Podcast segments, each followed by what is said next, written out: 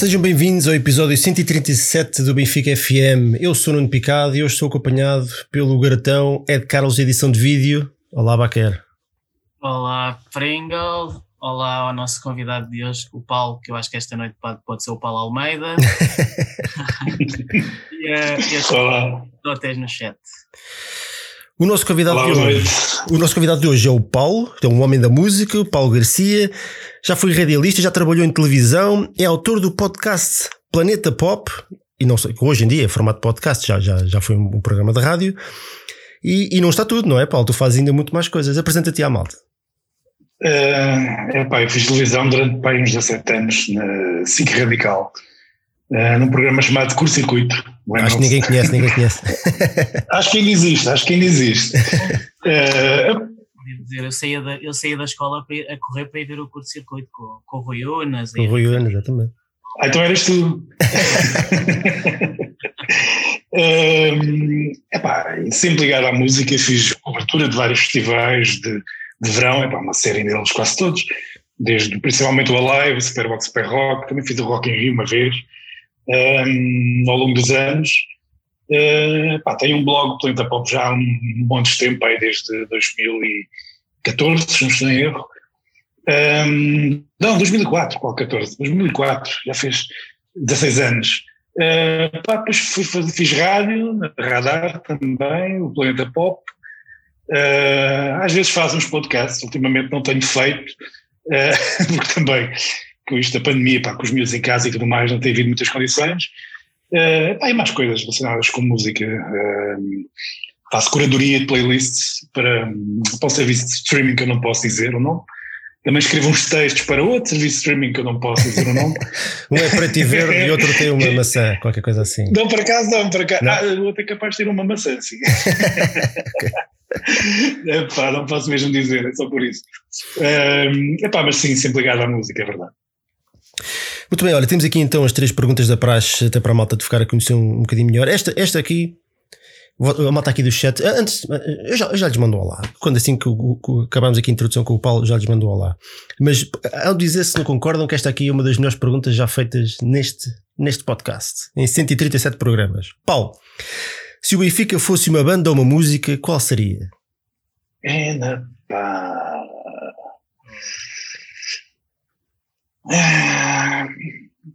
Pá, era O David da música Bowie, tinha que que ser. uma- para mim era o maior, sempre foi o maior. Portanto, Quem, quem? Desculpa. David Bowie. David Bowie. É uma boa escolha. pá, tinha de ser óbvio que é o meu, é o meu ídolo, digamos assim, musical. Ahm, pá, sempre foi música arrojado, não é? E é isso que eu gosto do Benfica, arrojado, de, inovador. Ahm, já foi mais, já foi mais. Mas sim, acho que era por aí. Tinha de ser, tinha de ser a coisa, pá, o melhor que eu posso pensar. Tinha de ser mesmo, Exatamente. tinha de ser mesmo David Bowie. Para mim, Bowie é os meus Beatles, é os meus, é os meus Stones, é, pá, é o maior. Obrigatoriamente tem que ser sempre uma, uma banda ah, daquelas mesmo grandes de encher estádios por todo lado, não é? não há volta a dar. sim, sim, sim. Tinha de ser daqueles Uma banda ou, nomes, ou um artista? daqueles nomes gigantes, eh, já não tem de nós, infelizmente. Ahm, pá, mas sim, tinha de ser o supra-sumo. Benfica é o supra-sumo. E, olha, e, e tu, ah, num instante, garotão, Eu? Eu digo já que é. Olha, vais dizer Gojira, não. o Prince, está bem, está certo. Sim, Tens uma ligação especial com o Prince, já, já sabemos. Olha, eu sei que o som do Baquer hoje está um bocadinho baixo, mas ele não, não, não sei o que, é que ele, o que é que ele fez para ali. vou ter que falar muito alto. É, esta, é, é agora que vais comprar o microfone, pronto, para a malta te ouvir melhor. Olha, Paulo, então. se- O Prince foi uma deixamos- boa escolha. O Prince foi uma boa escolha, atenção. Paulo, se fosses presidente do Benfica por um dia, que medida tomavas? Só pode ser uma. Ah, Só pode ser uma. Epá, que medida eu tomava? É assim, se calhar a medida que eu tomava, eh, isto não é muito unânime, aquilo que eu vou dizer. Não é algo que, que toda a gente tenha a mesma opinião, ok? Eu respeito quem não tiver e também compreendo o ponto de vista de quem não tem. Ehm, e se calhar havia coisas mais importantes para, para, para- medidas mais importantes para tomar. Mas uma coisa que eu gostava muito era de ver o, o Benfica, ehm, ou melhor, quem trabalhasse no Benfica que fossem benfiquistas. Eu gostava que quem estivesse nos lugares de decisão do Benfica, ehm, a todos os níveis, fossem benfiquistas. E vocês podem dizer, pá, mas o que é que se interessa? Interessa o profissionalismo. E tudo bem, eu aceito essa opinião. Mas o Benfica não é uma empresa qualquer. Uma empresa qualquer, tu és profissional, fazes o teu trabalho, se fores profissional e competente, tentas fazer o melhor e fazes com amor à camisola. Mas um clube de futebol é um pouco diferente. Com futebol tu tens de sentir epá, algo mais do que um dever profissional, tu tens de sentir de facto aquele amor por um clube, que é uma coisa pá, não, não, não, é, não é de repente eu se fosse trabalhar para o Porto ou para o Sporting, tenho a certeza que de repente eu ia virar portista e Sportingista, por muito profissional que eu fosse, e fizesse da melhor forma o meu trabalho. Eu acho que tem de haver, pá, tem de haver mesmo uma paixão, tens de sofrer, sabes? Tens de ser, tens de ser um adepto também. Não é? Eu entendo, eu entendo. Tens, de, ser, tens, tens de sofrer tanto, sofrer tanto como nós, chegar ao fim do jogo se perdeste lixado, que é o estragado. Pá, não é do género, ok, fiz o meu trabalho bem, sei como. Pá, não, eu, eu gostava muito de ver é, Benfica só como benfiquistas. Eu sei que nem todos têm esta opinião e pá, é perfeitamente válida. Isso, isso só é polémica a partir de 2003, porque até 2003 não, não, não, nem sequer era assunto, não é? Isso nem sequer exatamente, era assunto. Exatamente, exatamente. é que existisse não benfiquistas dentro do Benfica, quer dizer, e, e realmente é uma coisa que clube, nós, nós sabemos, é que o clube atualmente tem muita falta de identidade e isso também passa por isso e há poucas consequências, há pouco mal sentir, o clube não se sente tão mal como se devia sentir depois de uma derrota, e de facto concordo. Ah, é isso, temos tipo, tem de ser aquele, aquele mesmo tipo de gente que nós, quando perdemos, pá, ficamos mal dispostos, ficamos aziados, ficamos isto, epá, essa gente tem de ir para casa da mesma maneira que nós vamos, percebes? Tem de ser, pá, uma empresa qualquer, pá, tu saís da McDonald's e ires trabalhar para, para a Burger King, é o mesmo, são hambúrgueres. O, o, o clube de futebol pá, implica uma relação entre ti e esse clube. Vai para além do racional e vai para além de, vai, vai para além de tudo. Então tu, tu não tens esse, não, não esse tipo de paixão. Pá, tu nunca vais sentir o clube da mesma maneira que, que, que, um adepto. Não, não vais. E agora não me digam a mim que em 6 milhões de pessoas ou 6 milhões de benfiquistas pá, não há pessoas tão competentes como os sportinguistas ou os outros clubes são Benfica. Eu não acredito nisso. Eu acho que há. Pá, tem de haver. É pá, ok, eu abri uma exceção para o Steve Jobs estivesse vivo, ok? Há um Steve Jobs português, mas eu acho que, pá, e se fores ver bem, se olhares para um Porto, por exemplo, eu acho que é uma das grandes forças dele ao longo deste, destas últimas décadas, pá, é o facto de ser um pouco assim, percebes? Sim. Pá, tem. Tu olhas para o Pinta Costa, pá, sabes que mais portista do que ele não existe. Claro. Imagina e... alguém chegar ao Pinta Costa e dizer: Olha, tenho aqui um tipo é excelente, mas é benfiquista. E o Pinta Costa a dizer: Ah, pode entrar. Exato. Olha, Paulo, então o que é para ti o Benfica? Esta é, é a mais simples é, e a mais pá, difícil Benfica, de todas. Não, para mim, é, essa para mim é simples. O Benfica é a coisa mais importante uh, a seguir às coisas mais importantes. Percebes? Pá, tirando família, aquelas coisas todas, não é? é? eu acho que a seguir, no meu caso também a música, muito.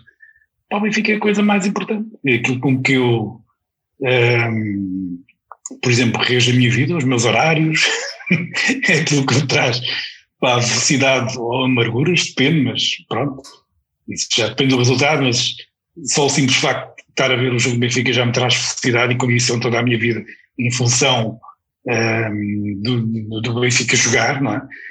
Um, ehm, no caso, nem sempre é fácil. Pá, e é isso, Benfica é a coisa mais importante mesmo, um, ehm, a seguir às coisas mais importantes, sem dúvida. Eu entendo. É, lá está, esta é a minha pergunta preferida. Se bem que eu gostei muito desta do. Eu tenho pena de não receber aqui gente ligada à música todas as semanas, porque eu ia adorar fazer sempre esta pergunta de se o Benfica fosse uma banda ou música, qual seria? Só para ver as respostas. Essa para, mim foi, essa para mim foi fácil. Pá, pensei no, no expoente máximo, para mim foi fácil. Mas olha, que o Prince também era uma bela resposta, quer dizer. Prince. O Prince é ali uma, uma ligação sentimental. É, é quase a nossa batota, não é, Bacana? Quando as coisas estão difíceis, entra o Prince em campo. Neste jogo, voltou, neste jogo a Macumba voltou a funcionar, é só o que eu tenho a dizer.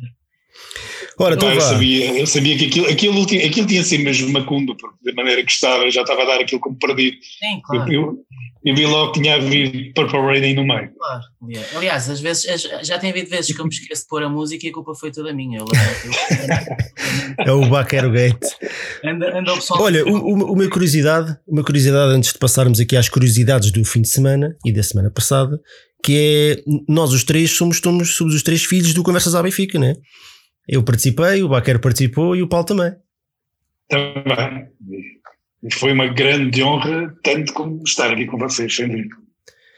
Uh, na altura em que o Garotão fazia coisas interessantes, hoje em dia perdeu-se um bocadinho, mas é normal com aquelas companhias também é difícil, não é? Essas coisas têm muita influência, já se sabe. Mas é eu, adoro isto em vocês, eu adoro isto em vocês.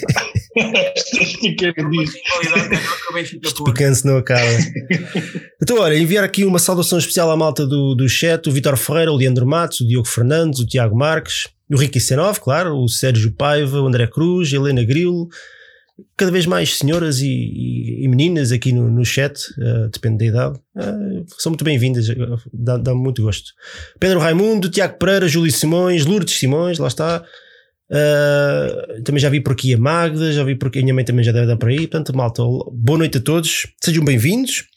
Então vamos lá a isso. Hoje vamos falar. Se de... Grilo, eu conheço qualquer lado. Ah, é? ah pronto, ok, está bem. É familiar. Um, hoje vamos falar do, da vitória de frente ao Passos Ferreira, um jogo que vencemos por 2-1 e da goleada frente ao Lech Poznan, nunca sei dizer o nome destes, destes, destes senhores, na Liga Europa. Mais à frente vamos pedir a vossa participação para o desafio de Carlos, portanto ponham aí, fiquem atentos ao chat e ponham aí o zoom com o pau em chamas, porque se quiserem participar, hoje, hoje poderão. Então vamos lá, isso. Benfica Passos Ferreira, vitória por 2-1, gols do Rafa e do Valdo Smith. Jogámos com Vlacodim, Gilberto, Nuno Tavares, Vertonga, Notamendi, Weigel, Tarat, Rafa, Everton, Pissi e Darwin. Começa aqui pelo Baquer. Baquer, eu se calhar eu faço uma pergunta que, que, que acho que é um, é um bom lançamento para, para a análise deste jogo. O que se passou nesta partida foi mérito do Passos Ferreira ou de mérito do Benfica? Uh, fez, eu diria que as duas. Deixa-me só dizer uma coisa rapidinho. Tu falaste no, no pau em chamas. Vocês repararam, epá, eu, não, eu não acho que o Helder Conduto veja o Benfica FM, mas que ele lá num dos ataques, do, num dos remates do Passos, ele disse que o jogador teve muita fé no pé. Eu reparei, eu reparei, pensei que lhe, olha, queres ver que lhe vai fugir? eu por menos senti que ele ia dizer fé no pau. Mas em relação à tua pergunta, eu acho que é um misto dos dois. Eu, por acaso, uma das coisas que, que acho que é importante começar é por valorizarmos o Passo de Ferreira e o Pepa, porque nós, tantos, tantos jogos que, que, que, falamos em que dizemos, lá está, estas equipas do futebol português eh, passam o tempo todo na retranca, ainda, ainda a semana passada tivemos isso com o Marítimo, uh, a perderem tempo, uh, a ter um futebol negativo, uh, quer dizer, é sempre aquela coisa de jogar completamente à defesa e, e, e os, aqui e ali um contra-ataque. Epá, eu vi o, o Passos, realmente achei que de facto tem tudo para ser uma das grandes equipas deste campeonato. Uh, eu, eu, lá está, eu, eu aqui há semanas, quando olhei para o calendário, achei que este jogo era daqueles super fáceis. E depois, em conversa com o pessoal, porque eu não acompanho muito as outras equipas, confesso, houve pessoal a dizer-me: olha, que o Passos não vai ser nada fácil e, e que tem estado, estado, a fazer um grande campeonato, e de facto confirmou-se. Uh, e isso, queria começar por aí, sinceramente, dar, dar os parabéns ao Pepa, Uh, é, um, é um dos filhos do Vietnã, marcou aquele gol maravilhoso ao, ao Rio Ave um minuto depois de entrar. Quem é que diria que aquilo ia dar treinador e de facto dá a ideia que ele pode vir a ser um belíssimo treinador. Agora, também há demérito do Benfica, como é óbvio. Eu, eu vou fazer uma confissão. Eu, nos últimos minutos, tinha escrito um tweet que não lancei, e portanto ficou para os rascunhos, caso tivesse sido empate, a dizer que hum, este é o jogo em que eu me irritei finalmente profundamente com o Jorge Jesus. Um, eu, toda a gente sabe que eu sempre gostei do, do Jesus enquanto treinador, que o quis de volta, uh, mas epá, já, já chega, quer dizer, vamos com 16 jogos e mesmo tendo em conta as limitações e as falhas do plantel, após 16 jogos era, tínhamos a obrigação de ter muito mais do que estamos a ver. Uh, a equipa completa continua desequilibrada, continua sem intensidade, uh, continua aquele buracão no meio campo. Esta equipa precisa de um 6, como eu preciso ganhar o Euro Milhões. Uh, o Otamendi continua a jogar pessimamente e continua sempre a ser titular. Um, e de facto, o que está a valer é que o Benfica tem um banco excepcional em termos de qualidade uh, e consegue com estas cinco substituições rodar a equipa e se calhar à frescura no final que as outras equipas não têm. Mas, mas por acaso, uh, achas, que, o, achas que, o, que, os jogadores que entraram melhoraram o jogo do Benfica? Por acaso, por acaso eu acho que até foi ao contrário. Não, aliás, por exemplo, uma das coisas que ele falou foi que, que o Rafa teve fora dela e eu para mim, já, vou já aqui avançar, para mim o Rafa foi o melhor em campo, não é que tenha feito uma exibição para além, mas é de longe o jogador que mais corre e que mais joga e eu também acho que a equipa não melhorou com isso. O que eu acho é que o Benfica acaba os jogos muitas vezes uh, em cima, para já porque a equipa está com coração e, e, é aquilo que tu dizes, aquilo é uma mudança de chip, aquilo é uma questão psicológica, de repente viram os touros nos minutos finais. Mas também porque dá para rodar a equipa e, epá, e a verdade é que vem qualidade do, do banco, não é? Quer dizer, então, Benfica tem jogadores de, de, de 15 e de 20 milhões que, que, lá está, como o Waldschmidt, que tem uma oportunidade e marca um gol. Um, mas quer dizer, lá está, quer dizer, vamos agarrar eh, ao coração que a equipa está a ter, já são recuperações a mais para acharmos que isto é coincidência. Uh, temos que dar mérito a isso. Epá, mas durante 70, 80 minutos ou até os 90 minutos vimos muito pouco futebol. E isto é pronto. Paulo, passo a bola.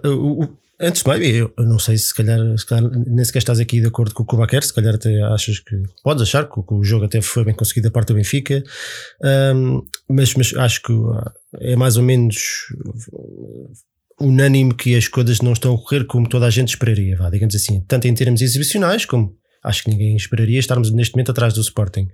Uh, o, o, que é que achas, o que é que achaste do jogo e o, o que é que achas que tem, que tem faltado aqui à equipa do Benfica? Ui, bem, começo por dizer, em primeiro, em primeiro lugar, que estou inteiramente de acordo com a análise do Baquer, é exatamente o que eu penso, mesmo em relação ao Rafa, espantou-me um bocado aquela substituição, confesso, estava a ser dos jogadores mais desequilibradores, como tem sido, de resto, um, e de repente o Rafa saiu para entrar o Pedrinho, fez uma confusão epá, tremenda, mas porquê? Da mesma forma que o Tarap não estava, estava a ser o jogador a falhar muito espaço, mas também, também estava a ser dos poucos que agarrava na bola um, na entrada do meio campo e ia por ali fora e tinha algum arroz para fintar um ou dois, epá, mesmo que as coisas não, não, não corressem bem. Porque, mas eu gosto desses jogadores que, que, que tentam, porque o, o Benfica estava, estava completamente preso uh, na teia defensiva do, do Patos Ferreira, que, que obviamente depois aproveitar para fazer os seus contra-ataques muito perigosos, e foram quase todos muito perigosos. Mas voltando um bocadinho atrás, um, ehm, eu sempre me assumi um jesuíta, ok? Eu, eu gostei de, de, aplaudi a vinda do Jorge Jesus, um, ehm, do regresso do Jorge Jesus. Agora, é óbvio que está à vista toda a gente, as coisas não estão a carburar como deviam estar nesta altura. É óbvio que não estão. Porquê? Só o Jorge Jesus e quem, e quem trabalha naquela casa saberá dizer. A questão é que não estamos a jogar o triplo. Deu ali uma ideia nos primeiros jogos que, que, que de facto havia uma mudança de mentalidade, um, que esta equipa podia mostrar muito mais do que mostrou um, o Benfica do Laje, já nem falo do Rui Vitória, um, mas de facto as coisas não estão, não estão não, não, o Jorge não está a ter aquele input um, que nós todos esperávamos que tivesse, falo mais até teve, nível... teve ali alguns jogos no início, depois daquela derrota com, com o PAOK, houve ali 3, 4 jogos realmente muito bons, eh, mas depois aquela derrota Sim. no Bessa a partir daí foi descalabro total. Abriu, parece que abriu feridas que, que, a equipa ainda não, não conseguiu curar, e que eu pensava que, que a chegada do, do Jorge Jesus, um, pela forma como, como ele consegue trabalhar as equipas, como consegue trabalhar uh, até o, o, lado mental dos jogadores. Eu pensei que fosse de facto o início de um novo capítulo e, e que as coisas uh, levassem outro rumo. E como o Baquer disse bem, já vamos em quê? 16 jogos uh, no total para aí. E não há forma desta equipa se afirmar, não há forma desta equipa mostrar um bom futebol que mostrou, mas que parece que entretanto esqueceu. Então, e, nós vemos. Eu, eu lanço um desafio aqui aos dois. Eu, eu, e eu, eu acho que isso foi um erro que nós já quimos aqui várias vezes no programa e mesmo em conversas entre nós, que é, que é quando acontece alguma coisa errada, imediatamente tentar arranjar um culpado. E isto foi culpa de tal. Muitas vezes não, não, não é a situação, há, há um contexto à volta, há o sorte, o azar, e, e nós esquecemos muitas vezes, e o Baquer eh, referiu isso muito bem, que, que há outro fator muito importante que é o adversário. Os adversários também jogam e também têm vontade de ganhar e muitas vezes também conseguem fazer das tripas coração, como o Passos Ferreira, que a malta está aqui a lembrar no chat e muito bem, que tem uma diferença de orçamentos brutal, gigantesca e este ano ainda mais ainda em relação ao Benfica. E durante o jogo não se notou absolutamente nada, né? Eles até acabaram o jogo com mais com mais remates do que nós, só na posse de bola é que, é que tiveram. Mas foi uma posse de bola consentida, porque eu acho que eles vieram para aproveitar os espaços que nós deixávamos na retaguarda. Claro. A pergunta que eu tenho para vocês é, é, é não entrando no, na individualização e na culpa, é, é, até que ponto é que isto é só responsabilidade do treinador ou dos jogadores? É, é, é que ideia que me dá é que há aqui qualquer coisa, parece que como uma mão invisível uh, que, que, que nos está a impedir de, de, de, avançar, entendem? Porque o treinador é bom, nós sabemos que o treinador é bom, os jogadores são bons, nós sabemos que, nós sabemos que uh, alguns jogadores daqui são, valem muito mais do que aquilo que nós temos visto, mas de facto o Benfica não se consegue libertar e não consegue arrancar por uma série exibicional consistente. O que Sim. é que vocês acham que falta aqui? Uh, é, um, é, um, é, um, é um elemento, é, são os jogadores, é o, é o treinador? O que, que, é que se passa aqui? Uh, pá, é assim. Diz, diz, eu, eu, eu, sou, vou só baqueiro, depois já passo a bola a Paulo. Eu já passo a bola a Paulo. É. sim, realmente é para o que tu dizes. Eu às vezes acho que parece que conforme apareceu este vírus nas nossas vidas, parece que também entrou um vírus no Benfica. É que uh, nós já avançamos tantas razões para, para tentar explicar isto e, e, e não conseguimos. É, é, é, tal coisa, parece o Jesus que, que lança o Samaris e não dá, e então lança o Weigl e não dá, e então lança o Tarat e não dá, e, quer dizer, e chega ao final, é isso, parece que nenhum deles dá é difícil escrever. Realmente um, o Benfica não fez uma boa. O Benfica não parou para refletir sobre o que aconteceu a época passada. O que aconteceu a época passada foi uma coisa absolutamente inacreditável.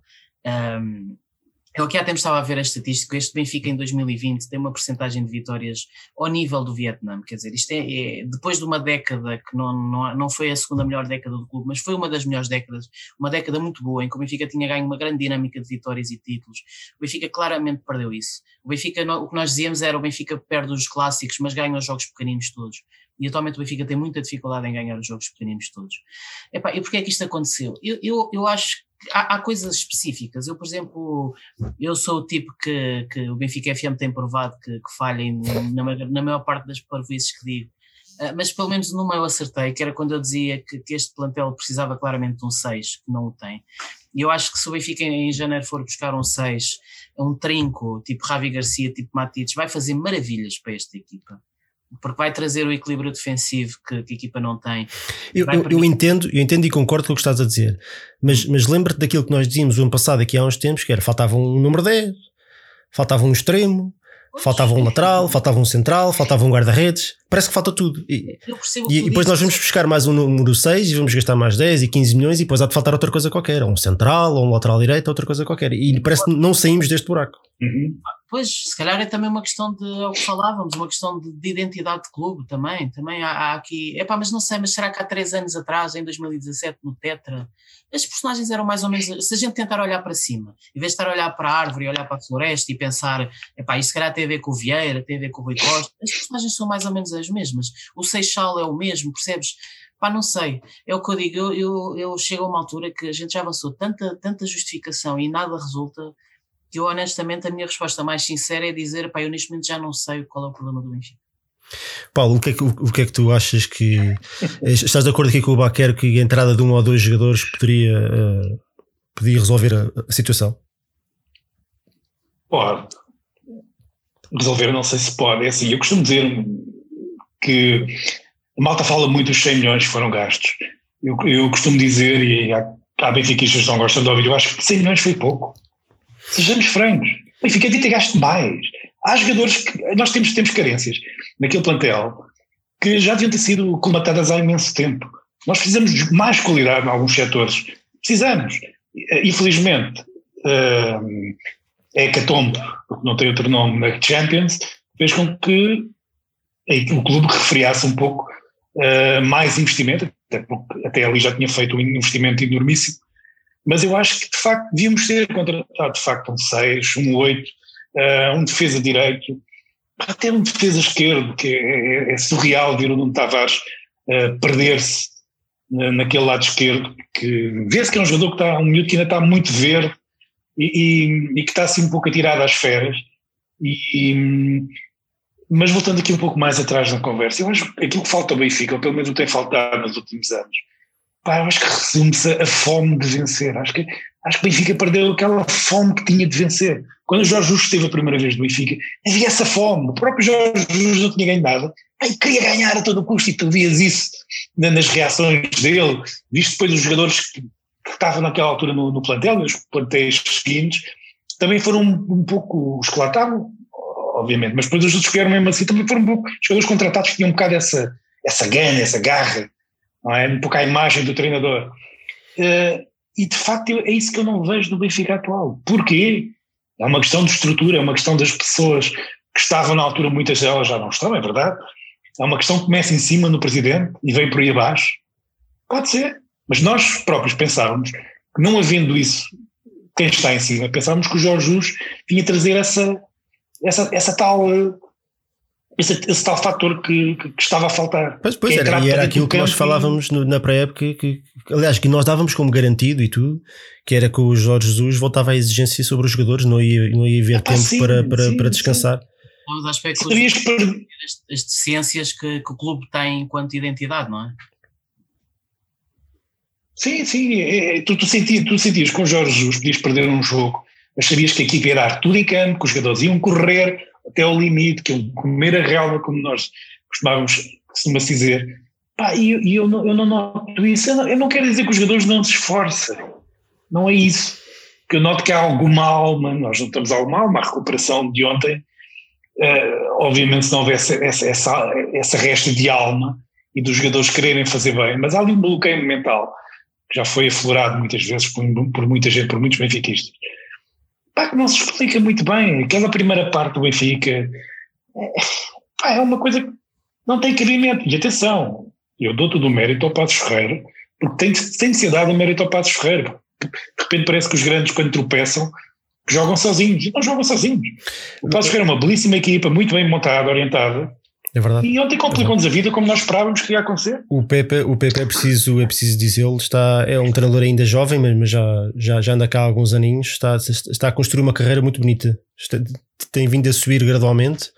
Há muitos treinadores que, que assim que terminam a carreira ou pouco tempo depois saltam logo para um grande ou por cunhas ou porque se querem, acham que se, são nomes grandes e portanto isso causa impacto e depois a coisa não, não corre bem. O Pepa foi, foi, foi, foi, ao contrário, até porque ele, como futebolista, vamos ser honestos, acabou por não ter a carreira que se esperava quando marcou aquele grande gol ao Rio Ave. assim que entrou no primeiro Era o novo, era o novo. Naquela altura, qualquer jogador assim de ascendência africana ou assim, um bocadinho mais escurinho que marcasse um gol era o novo Eusébio, Aquá, era o Pepa, era o, o Maué Júnior, eram todos os novos Eusébios. Uh, mas de facto ele tem, ele tem vindo a construir e tem uma carreira muito interessante. Tem trabalhado consecutivamente na primeira divisão, consegue, consegue apresentar resultados em condições muito difíceis. Ele tem, ele tem treinado sempre clubes com orçamentos muito pequenos muito e difícil. a verdade é que e tem uma boa mentalidade e, e nota-se a equipa. Eu acho que a equipa joga, a, a, joga da maneira como ele fala. Ele fala, ele fala do, do, do futebol e olha para o futebol de uma maneira positiva. E, e, eu acho, eu acho que isso, acho, isso é muito interessante e indo de acordo àquilo que tu estás a dizer, Paulo, que, que realmente é preciso dar mérito ao Passos Ferreira. Só que, dando mérito ao Passos Ferreira, a verdade é que este jogo, especialmente na luz, tudo bem que é sem público, uh, com o Benfica sabendo que o Sporting tinha perdido pontos, e, uh, que, o, que, o Porto tinha ganho, portanto podia igualar-nos, uh, se perdêssemos já até, nos ultrapassava. Uhum. O Benfica tinha que entrar para este jogo para matar, pá, tinha que ser. Pá. Logo desde o primeiro minuto tinha, tinha que ser aquela atitude para estar a ganhar 2-0 à meia hora. Claro não necessariamente estar a ganhar 2-0, mas a atitude tinha, tinha, que ser essa. E, Nunca sentimos o clube a, a, equipa a reagir a resultados adversários. Gente, essa, essa ideia que tu falas, eh, vamos ser francos, nunca aconteceu. Pois é. equipa é. nunca sentimos que, que, sente que o outro perdeu e então entra com tudo. Não, é, é, é isso. É, mas, mas é que, e, e, reparem, nós já vamos para ir no terceiro ou quarto jogo consecutivo para o campeonato em que entramos a perder. Boa Sim. Vista, o Braga, o Marítimo demos a volta, Passo Ferreira demos, demos a volta. Quatro jogos, uh, com o Rangers também tivemos sempre a perder. Uh, portanto, duas vezes, portanto, estamos a falar, só, só aqui de cabeça, são seis jogos que nós tivemos vindo de trás para recuperar. E essa é a novidade, é conseguirmos dar a volta, já não é mal. É, é difícil, falando um bocadinho mais do jogo, o, foi, foi, um, foi, um, jogo dividido, eu, eu, eu, nem acho, eu nem acho que o, o problema é a expectativa que o Benfica e o Passos Ferreira têm. Eu não acho que o Benfica tenha, tenha feito o pior jogo que eu já vi ver do Benfica, porque se vamos ser honestos, se o Benfica ganhou um adversário que se apresentou muito bem, quer dizer que o Benfica também fez algumas coisas bem. E a verdade é que o Benfica fez, criou oportunidades. O Pizzi tem lá aquela primeira parte que, que, que de frente para a baliza, manda a bola posto, do lado de fora. O Darwin falhou uma também que era picar sobre o guarda-redes. Aliás, o Darwin é preciso, que nós, nós, já temos elogiado aqui muito. O Darwin fez um jogo absolutamente terrível. Ele parecia que tinha tábuas nos pés. A bola batia lá e ia parar. A quantidade de recepções falhadas que ele teve foi assustadora. Isto já era quase cómico. Depois é. sacou lá do, do, da cartola aquele, aquele, aquele remate absolutamente portentoso à barra, que ninguém percebeu de onde é que aquilo veio, mas quase que partindo da baliza. Foi pena, é, era um golão daqueles para o YouTube. Era um golaço. Um Mas golaço. de facto, o, o, Benfica, mesmo jogando mal, conseguiu criar aqui algumas oportunidades. Eu estava eu com um bocado de receio, era que é que falta-se eficácia. E eu acho que o Benfica, na segunda parte, felizmente para nós, conseguiu ter eficácia. Nós marcámos, o, reparem, marcámos o primeiro gol muito cedo, ainda faltava mais de meia hora para terminar o jogo, mas a última meia hora, e especialmente os últimos 10 minutos, foram todos do Passo Ferreira. Sim, é isso. Eu não sei se não falta aqui um bocadinho de energia Hum. também à equipa. Reparem no nosso calendário. O Rafa, eu não acredito que o Rafa tenha saído porque estava a jogar mal. Não percebi muito bem aquelas declarações de Jorge Jesus. Eu acho que o Rafa saiu porque estava cansado. O Rafa tem jogado sempre. O Pizzi saiu em É a intervalo. O única Pizzi- explicação. Só pode ser, só pode ser. O o Everton saiu cedo e também andava a arrastar-se em campo. Um, a dupla do meio campo não funcionou, o Weigl e o, e o Tarap não funcionaram. O Tarap fez, uma, na minha opinião, fez uma primeira parte absolutamente terrível. A quantidade de bolas que ele perdeu Sim. Inacreditável. Não é possível, não é possível o Benfica apresentar-se com um meio campo e com dois laterais que perdem consecutivamente a bola e muitas vezes na nossa própria defesa. Quer dizer, isto não, não é admissível. Foi contra o Passo Ferreira que tem jogadores interessantes e que tem uma ideia de jogo bonita, mas se fosse contra um jogo, contra um clube mais, mais forte, um jogo europeu numa Champions, contra o Porto na Supertaça, nós, nós tínhamos levado ali um gol ou dois. Epá, nós perdemos go- eh, bolas à entrada Mas da área. Tu passas completamente estúpido e faltas de atenção. Vou dizer uma coisa. Diz, diz, Diz, diz, diz. diz. As percas de bola do Benfica, dos jogadores do Benfica, a forma como nós explicentemente perdemos constantemente passos e bolas, epá, eu acho que devia ser objeto de estudo da NASA. É incrível. Custa, é, custa ver jogadores desta dimensão, deste gabarito, a falharem passos às vezes 3 metros uns para os É outros. Caramba, eu também joguei futebol e agora acho que mesmo com, este, mesmo com esta barriguinha, acho que eu não falhava tantos passos daqueles. É inacreditável. Portanto, se os jogadores têm alguma, não é? se os jogadores têm alguma qualidade, caramba, o que é que está ali mentalmente? Eu, eu- mas é que eu acho que é mesmo. É, é do isso. talento. ou- Só pode ser isso, É que porque é- são, é incrível, são, incrível. são bloqueios totais. O Benfica só, sofre o gol do Passos Ferreira e dois minutos oferece uma bola ao Passos Ferreira para fazer o 2-0. Eles falharam por, por milagre. O jogador na entrada da área mandou, mandou, mandou por Há cima. outro lance inacreditável que é um canto para o Passos em que o jogador do Passos cabeceia na pequena área hum, completamente sozinho. O Vlaco Dimos faz uma grande defesa. Pá, repara, como é que é possível num canto. E, e estava o Nuno Tavares e o, se não me engano, o Everton completamente a dormir. O jogador do Passos Ferreira sozinho na- nas costas deles, e eles completamente a dormir, desposicionados, não faziam ideia do que é que estavam a fazer. Portanto, eu acho que não há milagres. Aliás, já o, in- o início dessa jogada, já é o início dessa jogada, de chegar à área, já é assustador. Nós perdemos a bola mais uma vez, ou, ou não fizemos bem cobertura de uma forma Pois. quase amadora. Já, já, o início da jogada já foi assustador, já nem falta para dar. E, e era isso. Aquilo, e- aquilo. Não, desculpa, não, eu- eu ia só acrescentar, Eu, eu já vou ter que passar a bola ao Baquer, que hoje o Baquer, quando fala, não, não se consegue ouvir. Baquer, estás com o som tão baixo que que tu falas, falas, mas ninguém te ouve, mas eu já te passo a bola.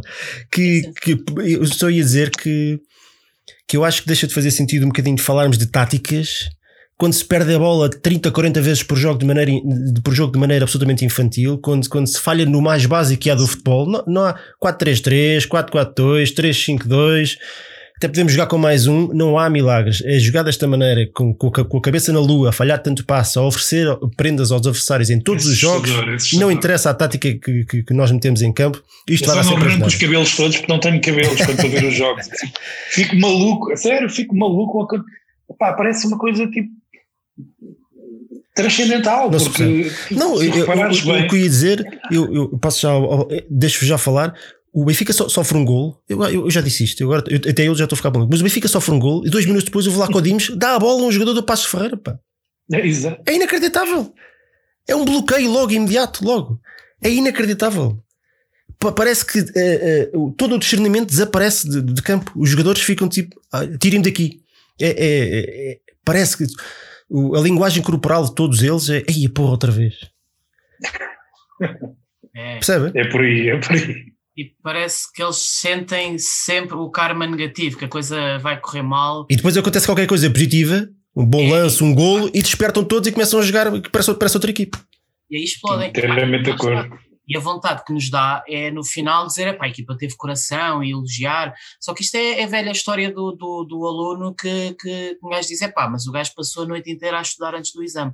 Tá bem, mas durante o semestre todo passou o tempo todo a copos em vez de estudar e esta equipa é um bocado isso, quer dizer, eh, epá, eh, isto se nós fôssemos da, da BTV e tivéssemos que sempre pegar na- nas coisas positivas, lá está, a gente pode se agarrar a esses minutos finais, mas o problema é tudo tudo que está tudo que está para trás. Epá, eu concordo com vocês, quer dizer, a quantidade de passos falhados são, são inacreditáveis, são erros individuais, quer dizer, o Otamendi, eu não, nem, nem, nem nos tempos do Palmadeira, quer dizer, eu lembro daquela do Palmadeira com o Boa Vista, ah, mas não lembro do Palmadeira a fazer tantos erros individuais como o Otamendi tem feito, e é evidente que o Jesus deve pensar, disto eu não tenho culpa.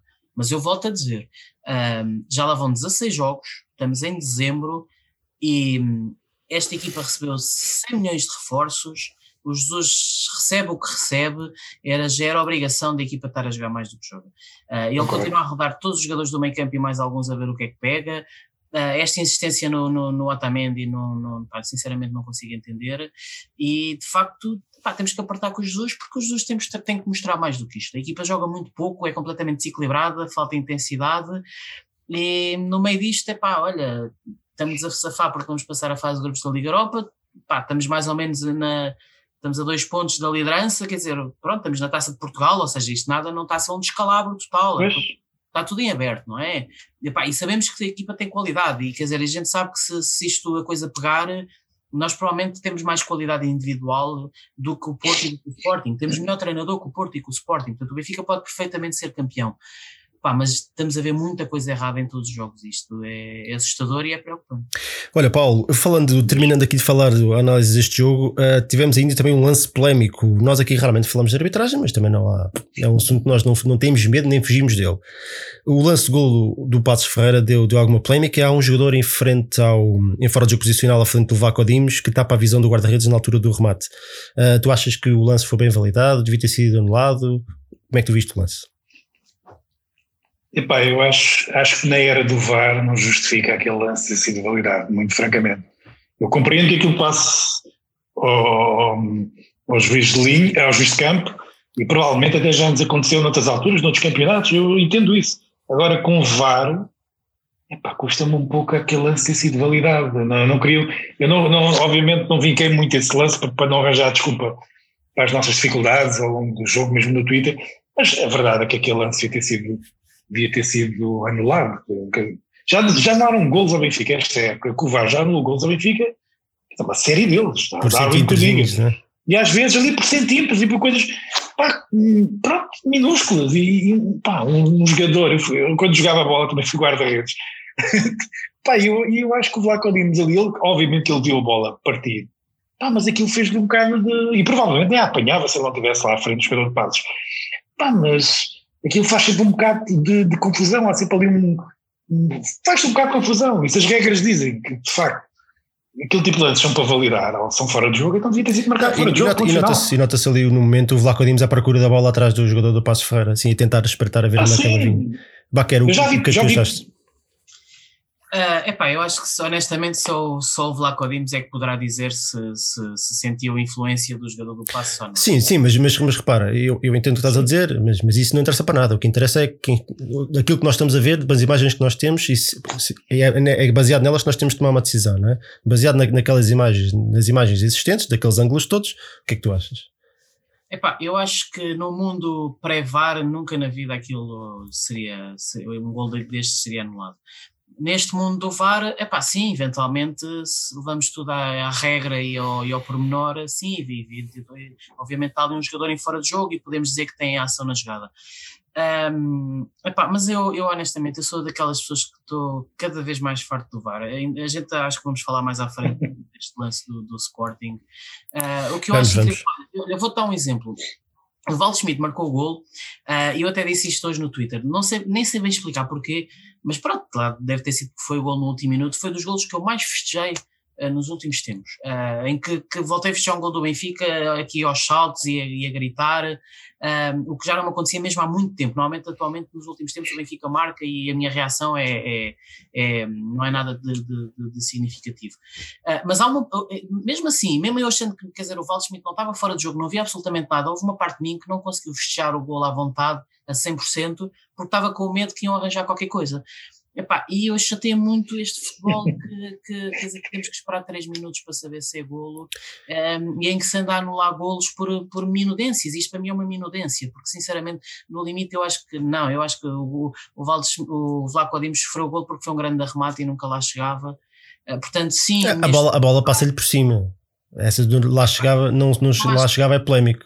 Epá, eu acho que sinceramente. Porque a bola vai à figura e passa-lhe por cima. Epá, e apesar de ser um, ser um grande remate. É, é um promenorzinho. Sim, eu acho, eu acho neste caso, sim, eu acho neste caso. Um jogador ali à frente faz muita confusão. Aliás, nós já reclamamos até por menos. Eu lembro-me de um golo aqui há uns anos na, no Dragão, que pá, o Baquer tem uma ótima memória, deverá lembrar-se melhor do que eu. Foi num livro, não foi? Houve um jogador do Porto estava a ter pá, um metro desviado do, do ah, nosso guarda-redes. Foi, foi no ano do Laje. Muitos de nós benfiquistas. Ganhámos 2 a 1, um, sim. Exatamente, e muitos de nós benfiquistas achamos. Sim. Não, era, sim, era não havia VAR. Sim, sim. Aliás, e, e, esse, e, esse, e esse lance até, estava, e, até estava aqui a Ana Matias a dizer, diz ela que não, não foi por estar a tapar a visão, foi porque ele tem intervenção no lance quando baixa a cabeça. À semelhança de, desse, desse, desse lance que o Paulo está a recordar, que o jogador também não toca na bola, mas está fora de jogo e desvia-se da bola para deixar passar. Portanto, o guarda-redes logo naquele momento teve, teve uma hesitação, uma hesitação que depois. E devia ter sido anulado esse gol. Mesmo sem VAR, todos nós na altura achamos que aquele gol devia ter sido anulado. Este, este, este lance para mim. Eu concordo com o Baquer em, em, lance de bola corrida, eu não teria, eu também dificilmente o teria visto, mas vendo especialmente daquela repetição em, que se vê no enfiamento do remate do jogador do Passos Ferreira, em que a bola vai direitinho ao jogador do Passos Ferreira, que baixa a cabeça e deixa a bola passar e vê-se o Vlaco Dimos à procura da bola, eu acho que não restava outra, outra hipótese não anular este gol. Se calhar temos que dizer, como diz o professor Vagandas, que se fosse ao Sporting ou ao Porto, era, era anulado. Essa, essa, é que é mais curiosa, é que o Benfica tem a, tem a fama e não tem o proveito. Nada, não é? Zero. Ainda não, tive, já, já, ainda não tivemos nenhum penalti este ano, não? Esta época. Não. Aliás, eu, eu até acho que o Vieira sabe fazer isto tão bem, porque para disfarçar até faz o Benfica perder campeonatos. Tem isto tudo controlado e mesmo assim perde campeonatos para não dar muita cana. Nem sabemos fazer bem, caralho. Olha, uh, ora, está aqui a recordar e bem o HMMF21 que o Diego contra o Rio Ave também não tocou na bola, naquele fora de jogo do, do, do jogo do ano passado. Que da época passada, aquele que ele se faz a bola e, e não lhe Exatamente. toca por 3 ou 4 centímetros, o que é que fica? É, esse, ele também não tocou na bola. Lance, né? Esse lance é chocante. Esse lance é chocante e sido anulado. Não ah, teve qualquer influência, mas faz a bola. Uh, mas nós compreendemos. Exato. E, e à, luz, à luz do VAR, nós compreendemos, mas não. Ah, mas não, essa, essa é que é a questão. Aí concordo com o que tu estás, que... estas minudências não justifica. Mas, mas, é, mas essa, essa é que é a questão, e este é que é o, não necessariamente o problema do VAR. Eu, eu também não gosto do VAR, mas havendo o VAR, as regras são para cumprir, para cumprir e, e existe a responsabilidade de ser igual para todos, porque existe a hipótese de confirmar se, se, se, se a situação foi válida ou não, não é? Há aqui um, um buffer de, de, não sei quanto tempo que eles têm, têm acesso a não sei quantas câmaras e, e podem mudar ângulos e para a frente e para trás e podem ver tudo. Portanto, é um bocadinho inexplicável como é que em uns campos se toma uma decisão e noutros campos se toma outra, recorrendo à mesma lei, tendo a mesma lei, a mesma tecnologia. Não se percebe. Não percebe. E não, é havendo, e não havendo aqui um critério uniforme em que, ok, é mau, mas é mau para todos, ou é bom, mas é bom para todos. É, quer dizer, isto parece que só funciona nos campos. E isto assim é, é, é terrível. É terrível porque isto concorda. Isto mata, mata o futebol completamente. É verdade. É verdade. É, mas eu gostava muito que, que, daqui a uns anos ele acabassem com o VAR, dissessem que foi uma experiência falhada e voltássemos ao futebol puro de eu, eu não, eu, eu, O problema é a aplicação do VAR. Bom, mas isso já é outra conversa. Eu acho que o problema não é o VAR, é a sua aplicação e as pessoas que lá estão. Sempre foi o problema que eu achei que ia acontecer. O problema não é a tecnologia, a tecnologia o problema não são as redes sociais, são as pessoas que as usam.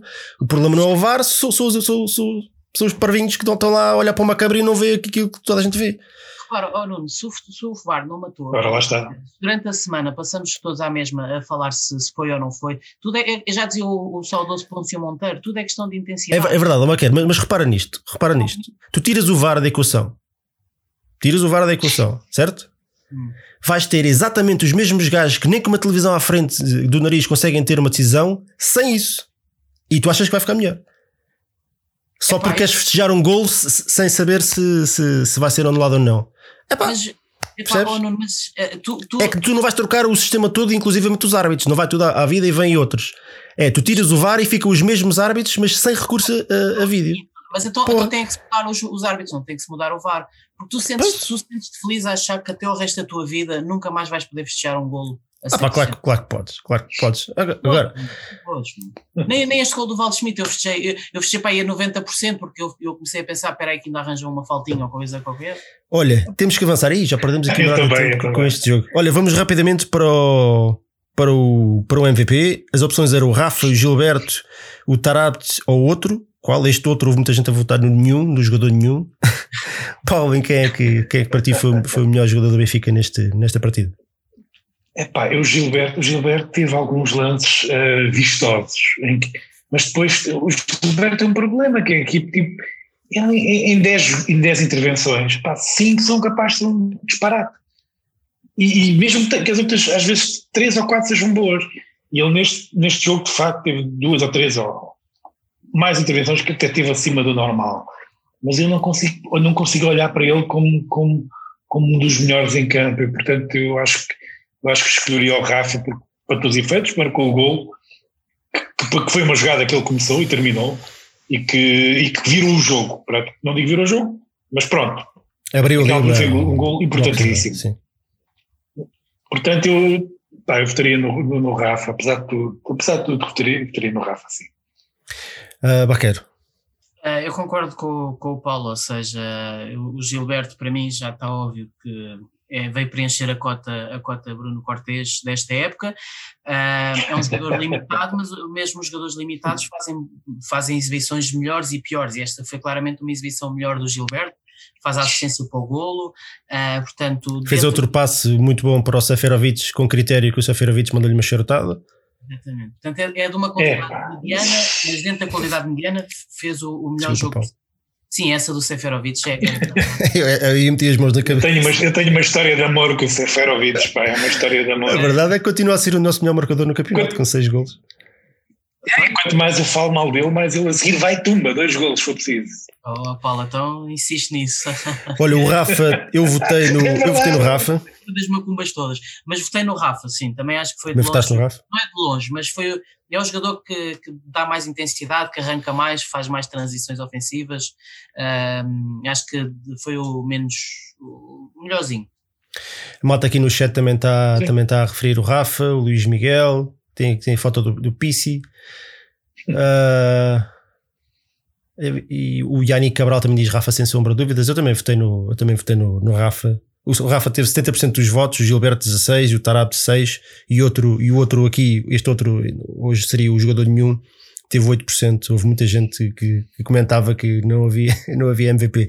é a grande questão que eu volto a repetir, a repetir para que entendam bem o que é esta lista. Esta lista, muitas vezes, quando o Benfica joga bem, é difícil escolher jogadores e jogadores que efetivamente são fazem boas, boas, boas exibições, mas quando o Benfica joga muito mal e não há jogadores para colocar das duas, uma, ou eu não faço lista nenhuma, ou tenho que colocar aqui os menos maus. E esta é uma lista um bocadinho nesse sentido, porque nenhum destes jogadores fez uma grande exibição. Né? O Rafa teve aquele momento do, do gol, que é uma grande jogada, arranca com uma cueca fenomenal, a, a, a finalização é muito boa, depois do passo de primeiro, é tudo 5 estrelas, mas depois também foi ele, ele, esteve quase sempre nos momentos de perigo do Benfica, especialmente na primeira parte. Mas é o engonhança, ele e o Pizzi, parece que querem entrar com a bola pela baliza dentro. É o engonhança, ali tabelinhas e toquezinhos e coisinhas e calcanharzinhos. Parece um circo, aquilo às vezes parece um circo, é ridículo. Eu, eu, eu, eu adorava, por isso é que eu peço mais jogadores alemães. Pá. Nós precisamos daqueles gajos, vêm a baliza e pôm bola para dentro. Não há cá estilinho, nem, nem toquezinhos, nem mexer no cabelinho. Nem, é, isso. é pá, é que, às vezes dá-me uns nervos é e o Benfica parece estar, viciado nisto, pá, no estilo e nesta bola prática. Pela baliza adentro, com passos e. Em cada área com espaço, podem jogar simples, não. coisa que o Darwin faz e foi muito bem, por exemplo, como fez aquele passo para o Pizzi. Não, há sempre uma, um rococozinho qualquer. Epá, que nervos que me dá. E o Rafa e o Pizzi, por isso, que, o Pizzi, por isso é que o Pizzi saiu também ao intervalo porque até nem estava a jogar assim tão mal, mas estava a ser o rei dos toquezinhos e das tabelinhas e das, das parvicinhas.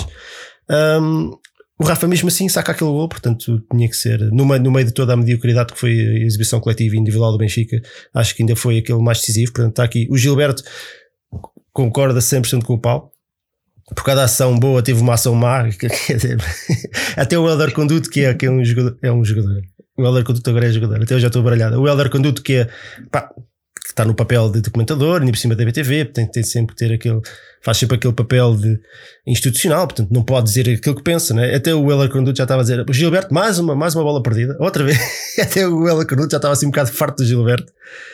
O Tarabs. Não dá, não dá, não dá para ter jogadores assim destes, não dá. Não, é, é, muito difícil fazer as grandes exibições com dois laterais tão maus e com o make-up não funciona. Quer dizer, é o coração da equipa, mano. Não, não, há milagres. E depois o Tarap, o Tarap faz 20 minutos muito bons na segunda parte, em que faz um grande passo para o. Foi um lance que não deu golo, mas ele faz. Oh, oh, já não me lembro, por acaso agora já não me lembro. Ele faz um passo extraordinário que ninguém estava a ver e acho que, se não foi engano, foi para o, para o Gilberto que depois mete no Seferovic e manda aquela charutada. Mas o Tarap, antes disso, fez bolas, perder bolas, perder bolas, perder bolas, a correr para trás, era, era sempre parecido que tinha 300 quilos às costas. Uh, é difícil, é difícil, mas é um jogador com uma classe que, que a qualquer momento saca, saca dali um, um truque de magia qualquer, mas, mas bolas. Ah, ele tem atenuante, tem atenuante de estar se calhar com, com pouco ritmo, porque teve parado e e de repente voltou a entrar na equipa. Deu-lhe um bocadinho essa atenuante. É verdade, eu acho por isso é que ele saiu. Eu acho por isso é que ele saiu. Ele não jogava há um mês para aí, não é? Sim. Eu acho que o Tarap nunca pode jogar no meio campo a 3. Eu também acho que não. Ou é um meio campo a 3, ou então tem que jogar tipo, ao lado do Darwin, número 10 mas o Tarap, o Tarap virou, o meio campo virou um passador, porque o Tarap não defende e falta completamente de intensidade, e depois o Tarap muitas vezes é, é, vai até, imagina, até aos 60 minutos e arrebenta. Este jogo nem é isso, mas muitas vezes é isso, vai até aos 60 minutos e arrebenta, e depois estar lá ou não estar é, é a mesma coisa. Eu acho que o Tarap nunca pode jogar no meio campo. Olha, portanto, o Rafa foi eleito o MVP desta partida com 70% dos votos, Gilberto teve 16, o Tarap 6 e houve 2026 votos. Eu não me lembro de alguma vez ter havido tantos votos. Tu lembras-te, Baquer? Não. Ok, pronto. Então, se não foi o recorde, deve ter andado lá perto. Malta, eu estou a ouvir aqui o chat andar com uma velocidade, eu nem consigo acompanhar. Portanto, eu bem, eu bem que tento olhar aqui para o telemóvel e para o chat, mas eu não consigo acompanhar. Uh, daqui a bocadinho já, uh, a, ver se, a ver se alguém aí quer participar, quer desafiar aqui o Paulo para, para o desafio de Carlos. Uh, e pronto, olha, vou, vou, vou, tentando estar aqui mais ou menos atento, mas isto avança com tanta velocidade que, que às vezes é difícil. É só por isso que eu não estou a dar assim muita atenção. Vamos avançar aqui um bocadinho mais na, na diagonal para a análise do Benfica Poznan. Vitória por 4-0, golos do Vertonghen, Darlin, Pissi ou Weigl. Jogámos com o Vlaco Dimos, Gilberto, Vertonghen, Otamendi, Grimaldo, Gabriel, Chiquinho, Rafa, Everton, e Darwin. Agora pergunta ao Paulo. Uh, isto foi um jogo, vamos ser honestos, foi um jogo fácil perante, ainda por cima perante um adversário que, que era mais fraco e estava, ainda por cima estava bastante desfalcado, mas, mas acabou por. Eu pergunto, é mais fácil perguntar. Tu, o que é que achaste deste jogo? Achas que, que foi uma boa exibição? Foi, foi realmente o adversário era fraco demais? Uh, como é que tu viste este jogo? Competente, foi uma exibição competente, não foi uma exibição de encher o olho, nem foi, uma, nem, nem, foi aquele tipo de, de, exibição que nós esperávamos para, para, para nos galvanizar. Foi importante a equipa ter goleado, nós pensávamos que que essa, eu pensava pelo menos que essa goleada ia ter um efeito positivo neste jogo contra o Passos, mas firmos bem, também foi um jogo um bocadinho mastigado pelo Benfica, eu acho que os gols acabaram por surgir naturalmente, tendo em conta a diferença de qualidade uh, da equipa do Benfica e da equipa polaca, mas não, não, não acho, acho que alguns problemas do Benfica que têm existido manifestaram, só que o adversário deu tão pouca luta que não houve grandes consequências desses erros. Continuamos, apesar de tudo, a falhar a bola às vezes pá, surreais, o que, e entregues aos adversários que depois partem por ali fora pelo nosso meio campo como se fosse manteiga, que é uma coisa que também faz uma confusão uh, dos diabos.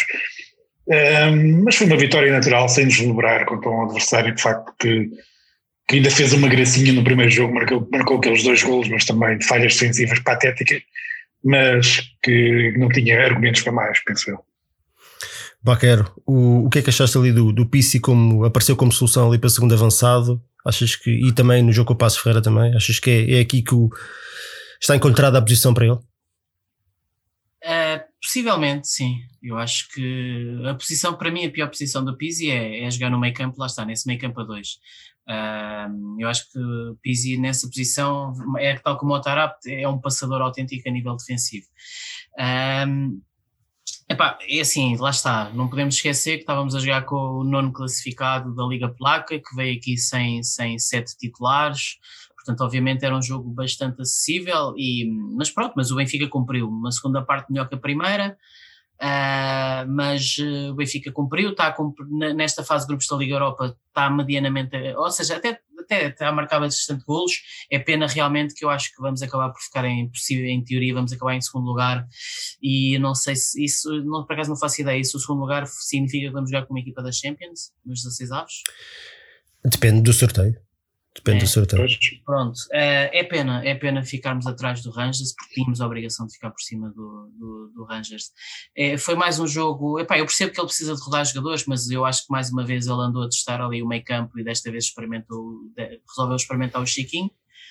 O Chiquinho é um jogador que muito esforçado, muito valoroso, mas uh, ao contrário dos outros, eu acho que o problema do Chiquinho é que não tem nível para o Benfica, honestamente, com, todo, com, todo, com toda a consideração, acho que lá está, é jogador bom para um Moreirense, mas tem muitas falhas ao nível de, de, de técnica e até de classe, há ali, há ali momentos em que ou tens classe ou não tens, e o Chiquinho não, não tem essa classe.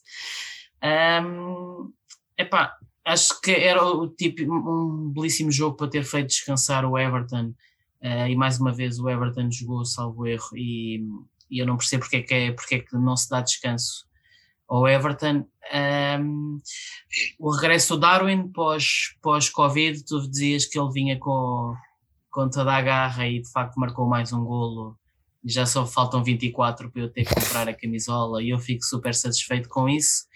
Uh, mas pronto, epá, foi uma vitória naturalíssima contra um adversário mesmo muito, muito acessível. Olha, na última jornada, o, já agora, um pormenor aqui: o, o PC e o Darwin levam 5 gols cada um na Liga Europa, portanto, os gols que têm faltado ao Darwin no campeonato estão todos aqui na Europa. Um, na última jornada vamos, vamos jogar a Liège com o standard local. O, o, Rangers vai jogar com o Poznan para decidir, e é nestes jogos que vai decidir o primeiro classificado, obviamente. Não há mais jogos neste grupo. Uh, o Rangers tem que perder pontos, tem que perder pontos porque, porque tem vantagem contra nós no, no confronto direto. Ficou 2-2 lá e 3-3 cá, portanto eu acho isto tremendamente, tremendamente injusto, até porque o Benfica tem uma diferença tem uma diferença de golos eh, superior, portanto marcou mais e se, ah, se por causa dos sofridos não tenho a certeza, mas a diferença entre os dois é, é, é favorável ao Benfica. Portanto, eu Ali acho... no chat estão a dizer que se o Benfica fica em segundo lugar, jogamos com, com uma das equipas que ficaram em primeiro ou com as equipas da Champions. Pois é, isso depende, depende do sorteio, depende do sorteio. Eu acho que não é líquido que se joga com umas ou outras, é um misto ali, depende depois do ranking de cada uma, depois, depois aquilo lá, lá umas misturas esquisitas. Uh, eu, eu pergunto aqui que eu vos deixo, posso, posso passar a bola ao Paulo. É, o, que, o que é que se passa nesta equipa por um jogador como o Pizzi é, é o MVP deste jogo? Com 57% dos votos, houve 1324 votos, o Gabriel teve 4, o Darwin 32 e o Grimaldo 6. Mas o que é que se passa nesta equipa por um jogador que faz uma exibição positiva e 4 dias depois está ao intervalo porque não estava a jogar nada? A jogar na mesma posição. Mas esse, esse é o grande mistério. Esse é o grande mistério do Pizzi, não é? Eu, eu, eu simpatizo com o Pizzi, confesso, sou daqueles daquele, daqueles benfiquistas que não suportam o Pizzi como há muitos. Porque, para todos os efeitos, ele tem números muito válidos epá, e que são indesmentíveis. Só que lá está, acho que falta ao Pizzi. O que falta ao Pizzi é, é, é, é, a intensidade. Ele é um jogador que define bem, ele é um jogador que quando engata, tipo, é capaz de fazer belíssimos jogos, mas depois há, há momentos do jogo e há jogos que parece estar completamente ausente. E isso é o que distingue muitas vezes os, os grandes jogadores dos jogadores medianos. Uh, e acho que é um pouco por aí. É inexplicável, de facto. Quem é que foram para vocês?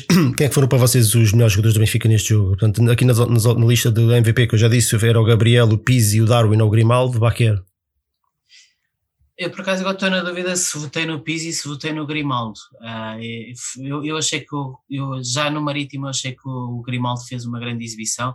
Isto também é muito típico do Benfica, não é? Um jogador que começa a, destacar-se e fazer grandes exibições, lesionar-se.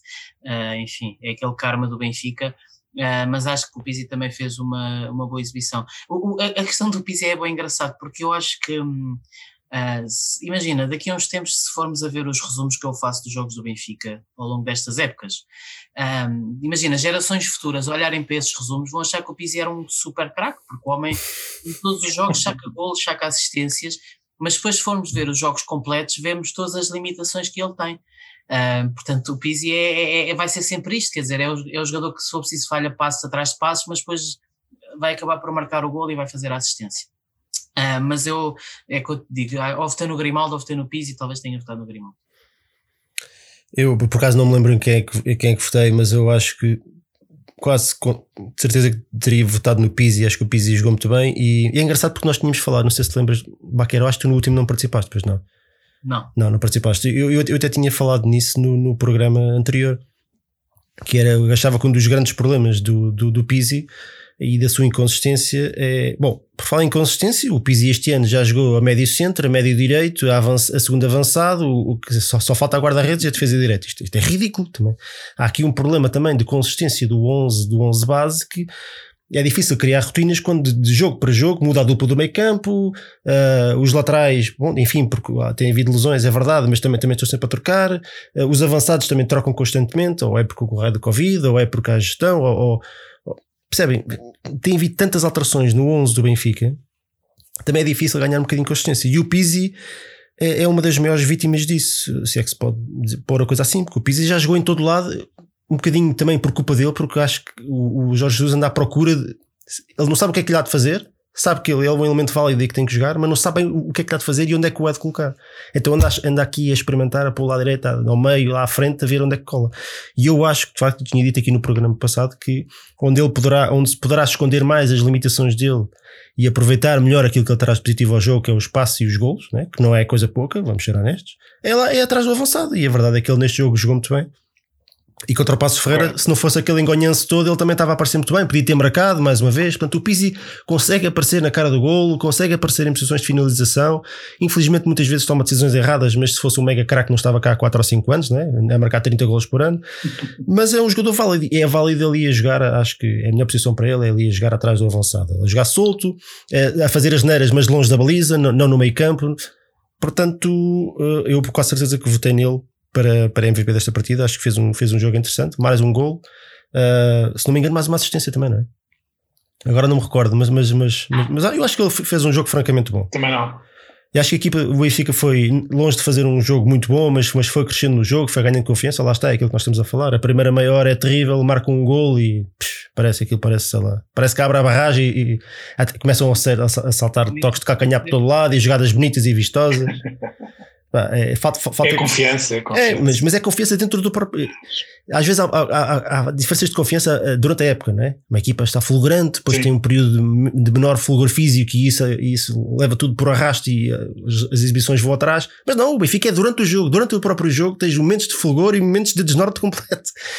E isto faz Parece uma que não acreditam neles, não, não acreditam na, na, na qualidade é estranhíssimo, deles. Pá, é estranhíssimo, eu nunca vi uma coisa assim. O Pizzi lá está, é, com equipas mais, menos valor, de facto, muitos jogos destaca-se acaba por ser decisivo, mas depois naqueles jogos em que queremos que o Pizzi apareça, é um jogador que tem muitas dificuldades a aparecer, embora, como tu disseste com razão, é um jogador que define muito bem a jogar atrás do avançado, uh, tanto no passe como até na finalização.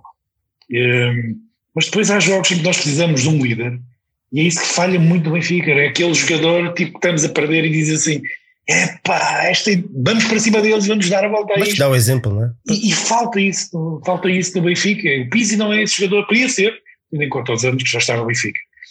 Foi o Ruban Dias, um pouco, é? Tivemos, durante este, este pouco tempo teve, teve no Benfica como um capitão, aquele tipo, pá, vamos embora, vamos dar a volta a isto, vamos para cima dele. O Porto tem esse tipo de jogadores. E que a nós nos faz falta. E até temos, e, e o Pizzi é um jogador que tem pedigree para isso, já no clube tendo em conta claro, já é para a quinta época do Benfica, mas depois, mas depois não é esse tipo de jogador galvanizador dos outros.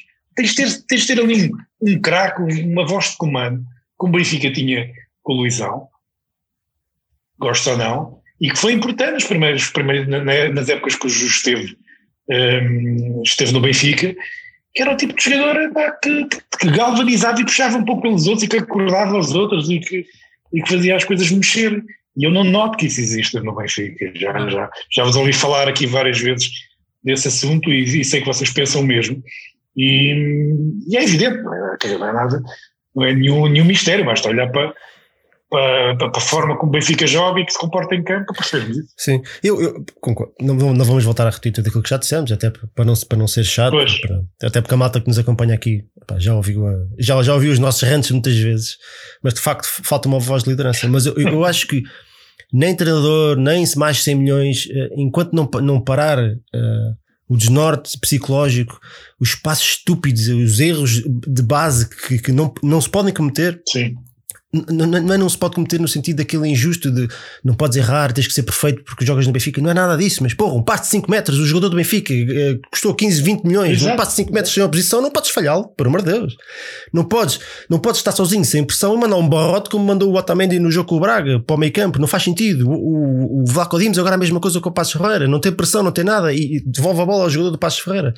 Portanto, sob pressão, falhar um penalti, falhar um gol intenso, faz parte do jogo. Agora, erros básicos de, claro. de, do, que é, do que é a formação de um, de um, atleta, de um jogador de futebol, da recepção, do passe, sem oposição, pá, isso não, não pode ser.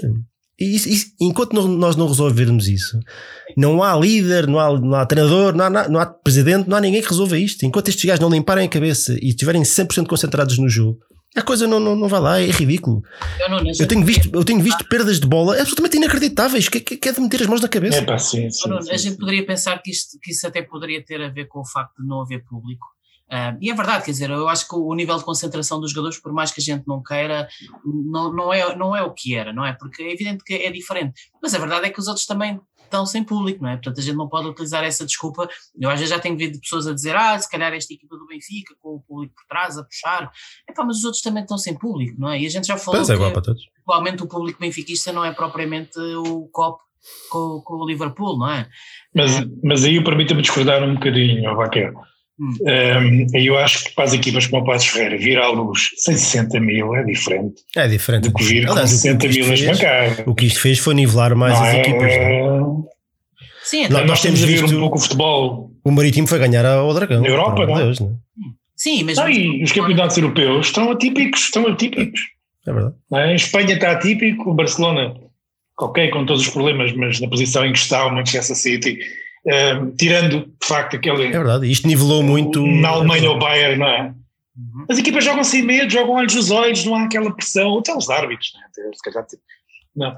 E, e, isso faz muita diferença. Uma equipa como. Não é como o Benfica, as equipas grandes, que têm grandes massas de adeptos, precisam. Não, faz a diferença. Faz. Ajuda a galvanizar a, eh, eh, a, própria equipa e também eh, mete, mais pressão sobre os outros e sobre a própria equipa de arbitragem também. Isso, eu acho isso naturalíssimo. Isso é o fator casa e muitas vezes, no caso do Benfica, o Benfica leva tanta gente fora que muitas vezes também é o fator fora. Se é que se pode dizer assim. Exatamente. O Benfica vai jogar a Vila Exatamente. do Conde, vai jogar onde quer que seja, pá, estão lá 70% das pessoas são, são afetas ao Benfica. Portanto, o Benfica tem um fator casa um bocadinho por todo lado, exceto em 3, 4 estádios deste país. Mas eu, eu, ou seja, eu percebo. E isso faz sempre a diferença. O fator extra, o fator extra. Agora, agora falhar esses passos de 5 metros, é o que eu digo, se calhar podia-se explicar com o facto de não haver, não haver tanta intensidade do jogador, quer a gente queira, quer não queira. Mas nós não vemos os outros, jogadores, os outros jogadores a falhar esses passos de 5 metros. Portanto, eu acho que não tem a ver com os adeptos, tem a ver de facto com alguma questão psicológica que este clube está a viver um, e nós não estamos a identificar, e pelos vistos aquela estrutura lá dentro também não consegue identificar, porque já vamos em quase um ano disto. A verdade é, é essa. Então, olha, Mas isto uh... não acontece nos treinos, é a minha questão não acontece nos treinos, este tipo de passos. Nos treinos corre tudo bem. Esse é que faz um bocado de confusão lá. Isto, estes problemas não são identificados ao nível do treino. Ah, eu não acredito que o Jesus, um treinador exigente como ele é, que assista a este tipo de, de, de passos durante o treino e não, quer dizer, também não tenha vontade de arrancar temos os cabelos. Ver, e, temos, é? temos que falar também, eh, aliás, aqui a única coisa que nós podemos é, é, falar daquilo que vemos nos jogos. Portanto, nós não estamos nos treinos, claro, nós, claro. nós lemos as notícias nós não temos fontes internas, nós lemos as notícias dos mesmos sítios que toda a gente lê, portanto nós temos que tentar interpretar, encaixar tudo isto e tentar interpretar e tentar entender, o, fazer aqui, criar aqui um, um cenário, vá, digamos assim. E um dos, um, uma das coisas que eu vejo, eu realmente vejo Jesus de cabeça perdida no banco, aos gritos com o Gabriel, o que estás a fazer?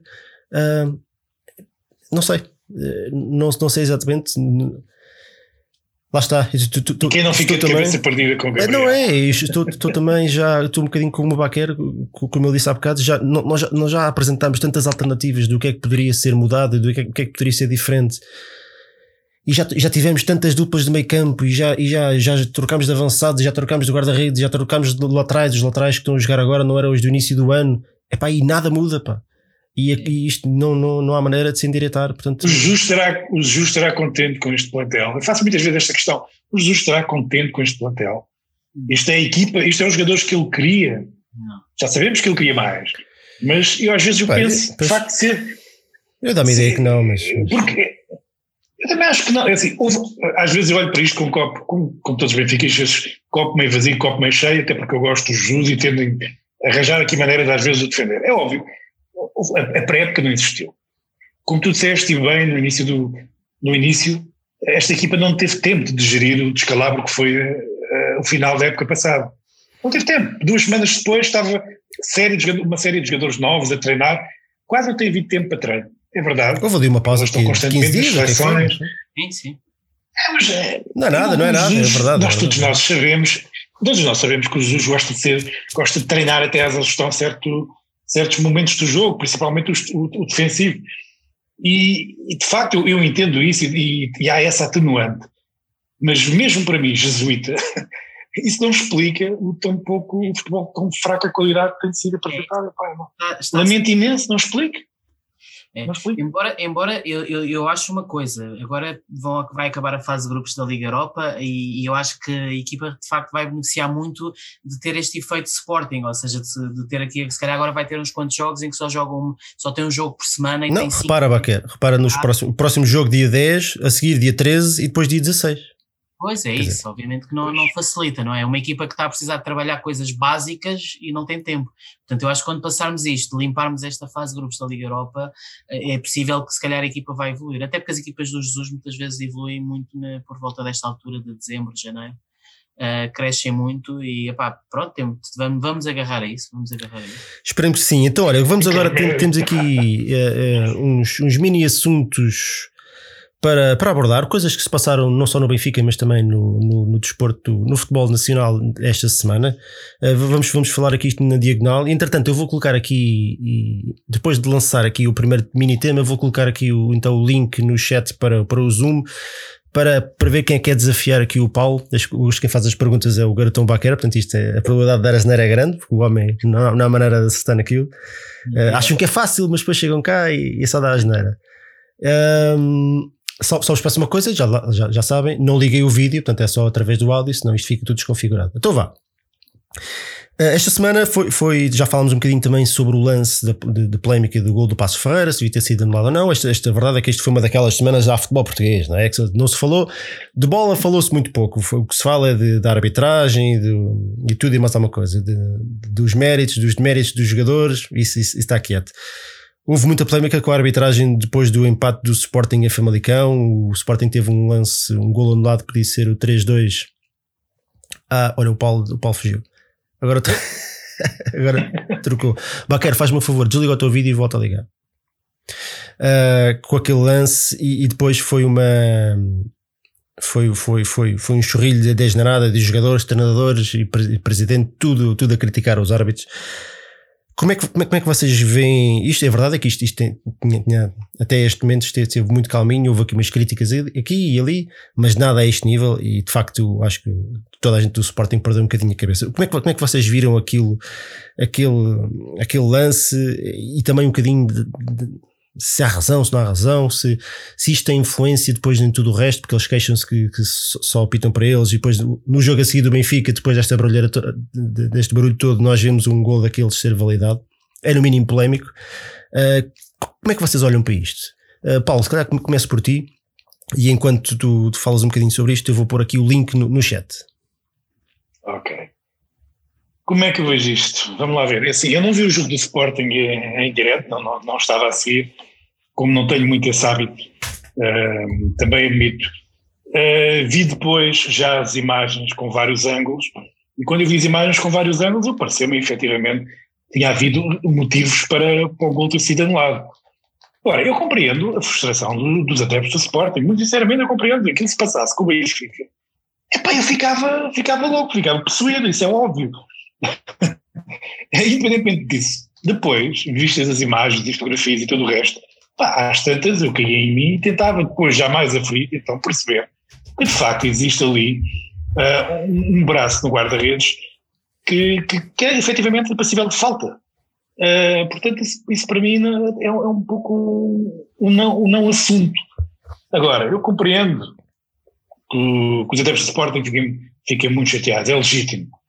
É pá, mas fazer disso um, este, este choro que, entretanto, um, que existiu a partir daí, com o presidente, com, com, o presidente Varandas, vir logo com estas comparações, se fosse com o Benfica, se fosse com o Porto, não aconteceria. O que é mentira, já aconteceu. Já aconteceu.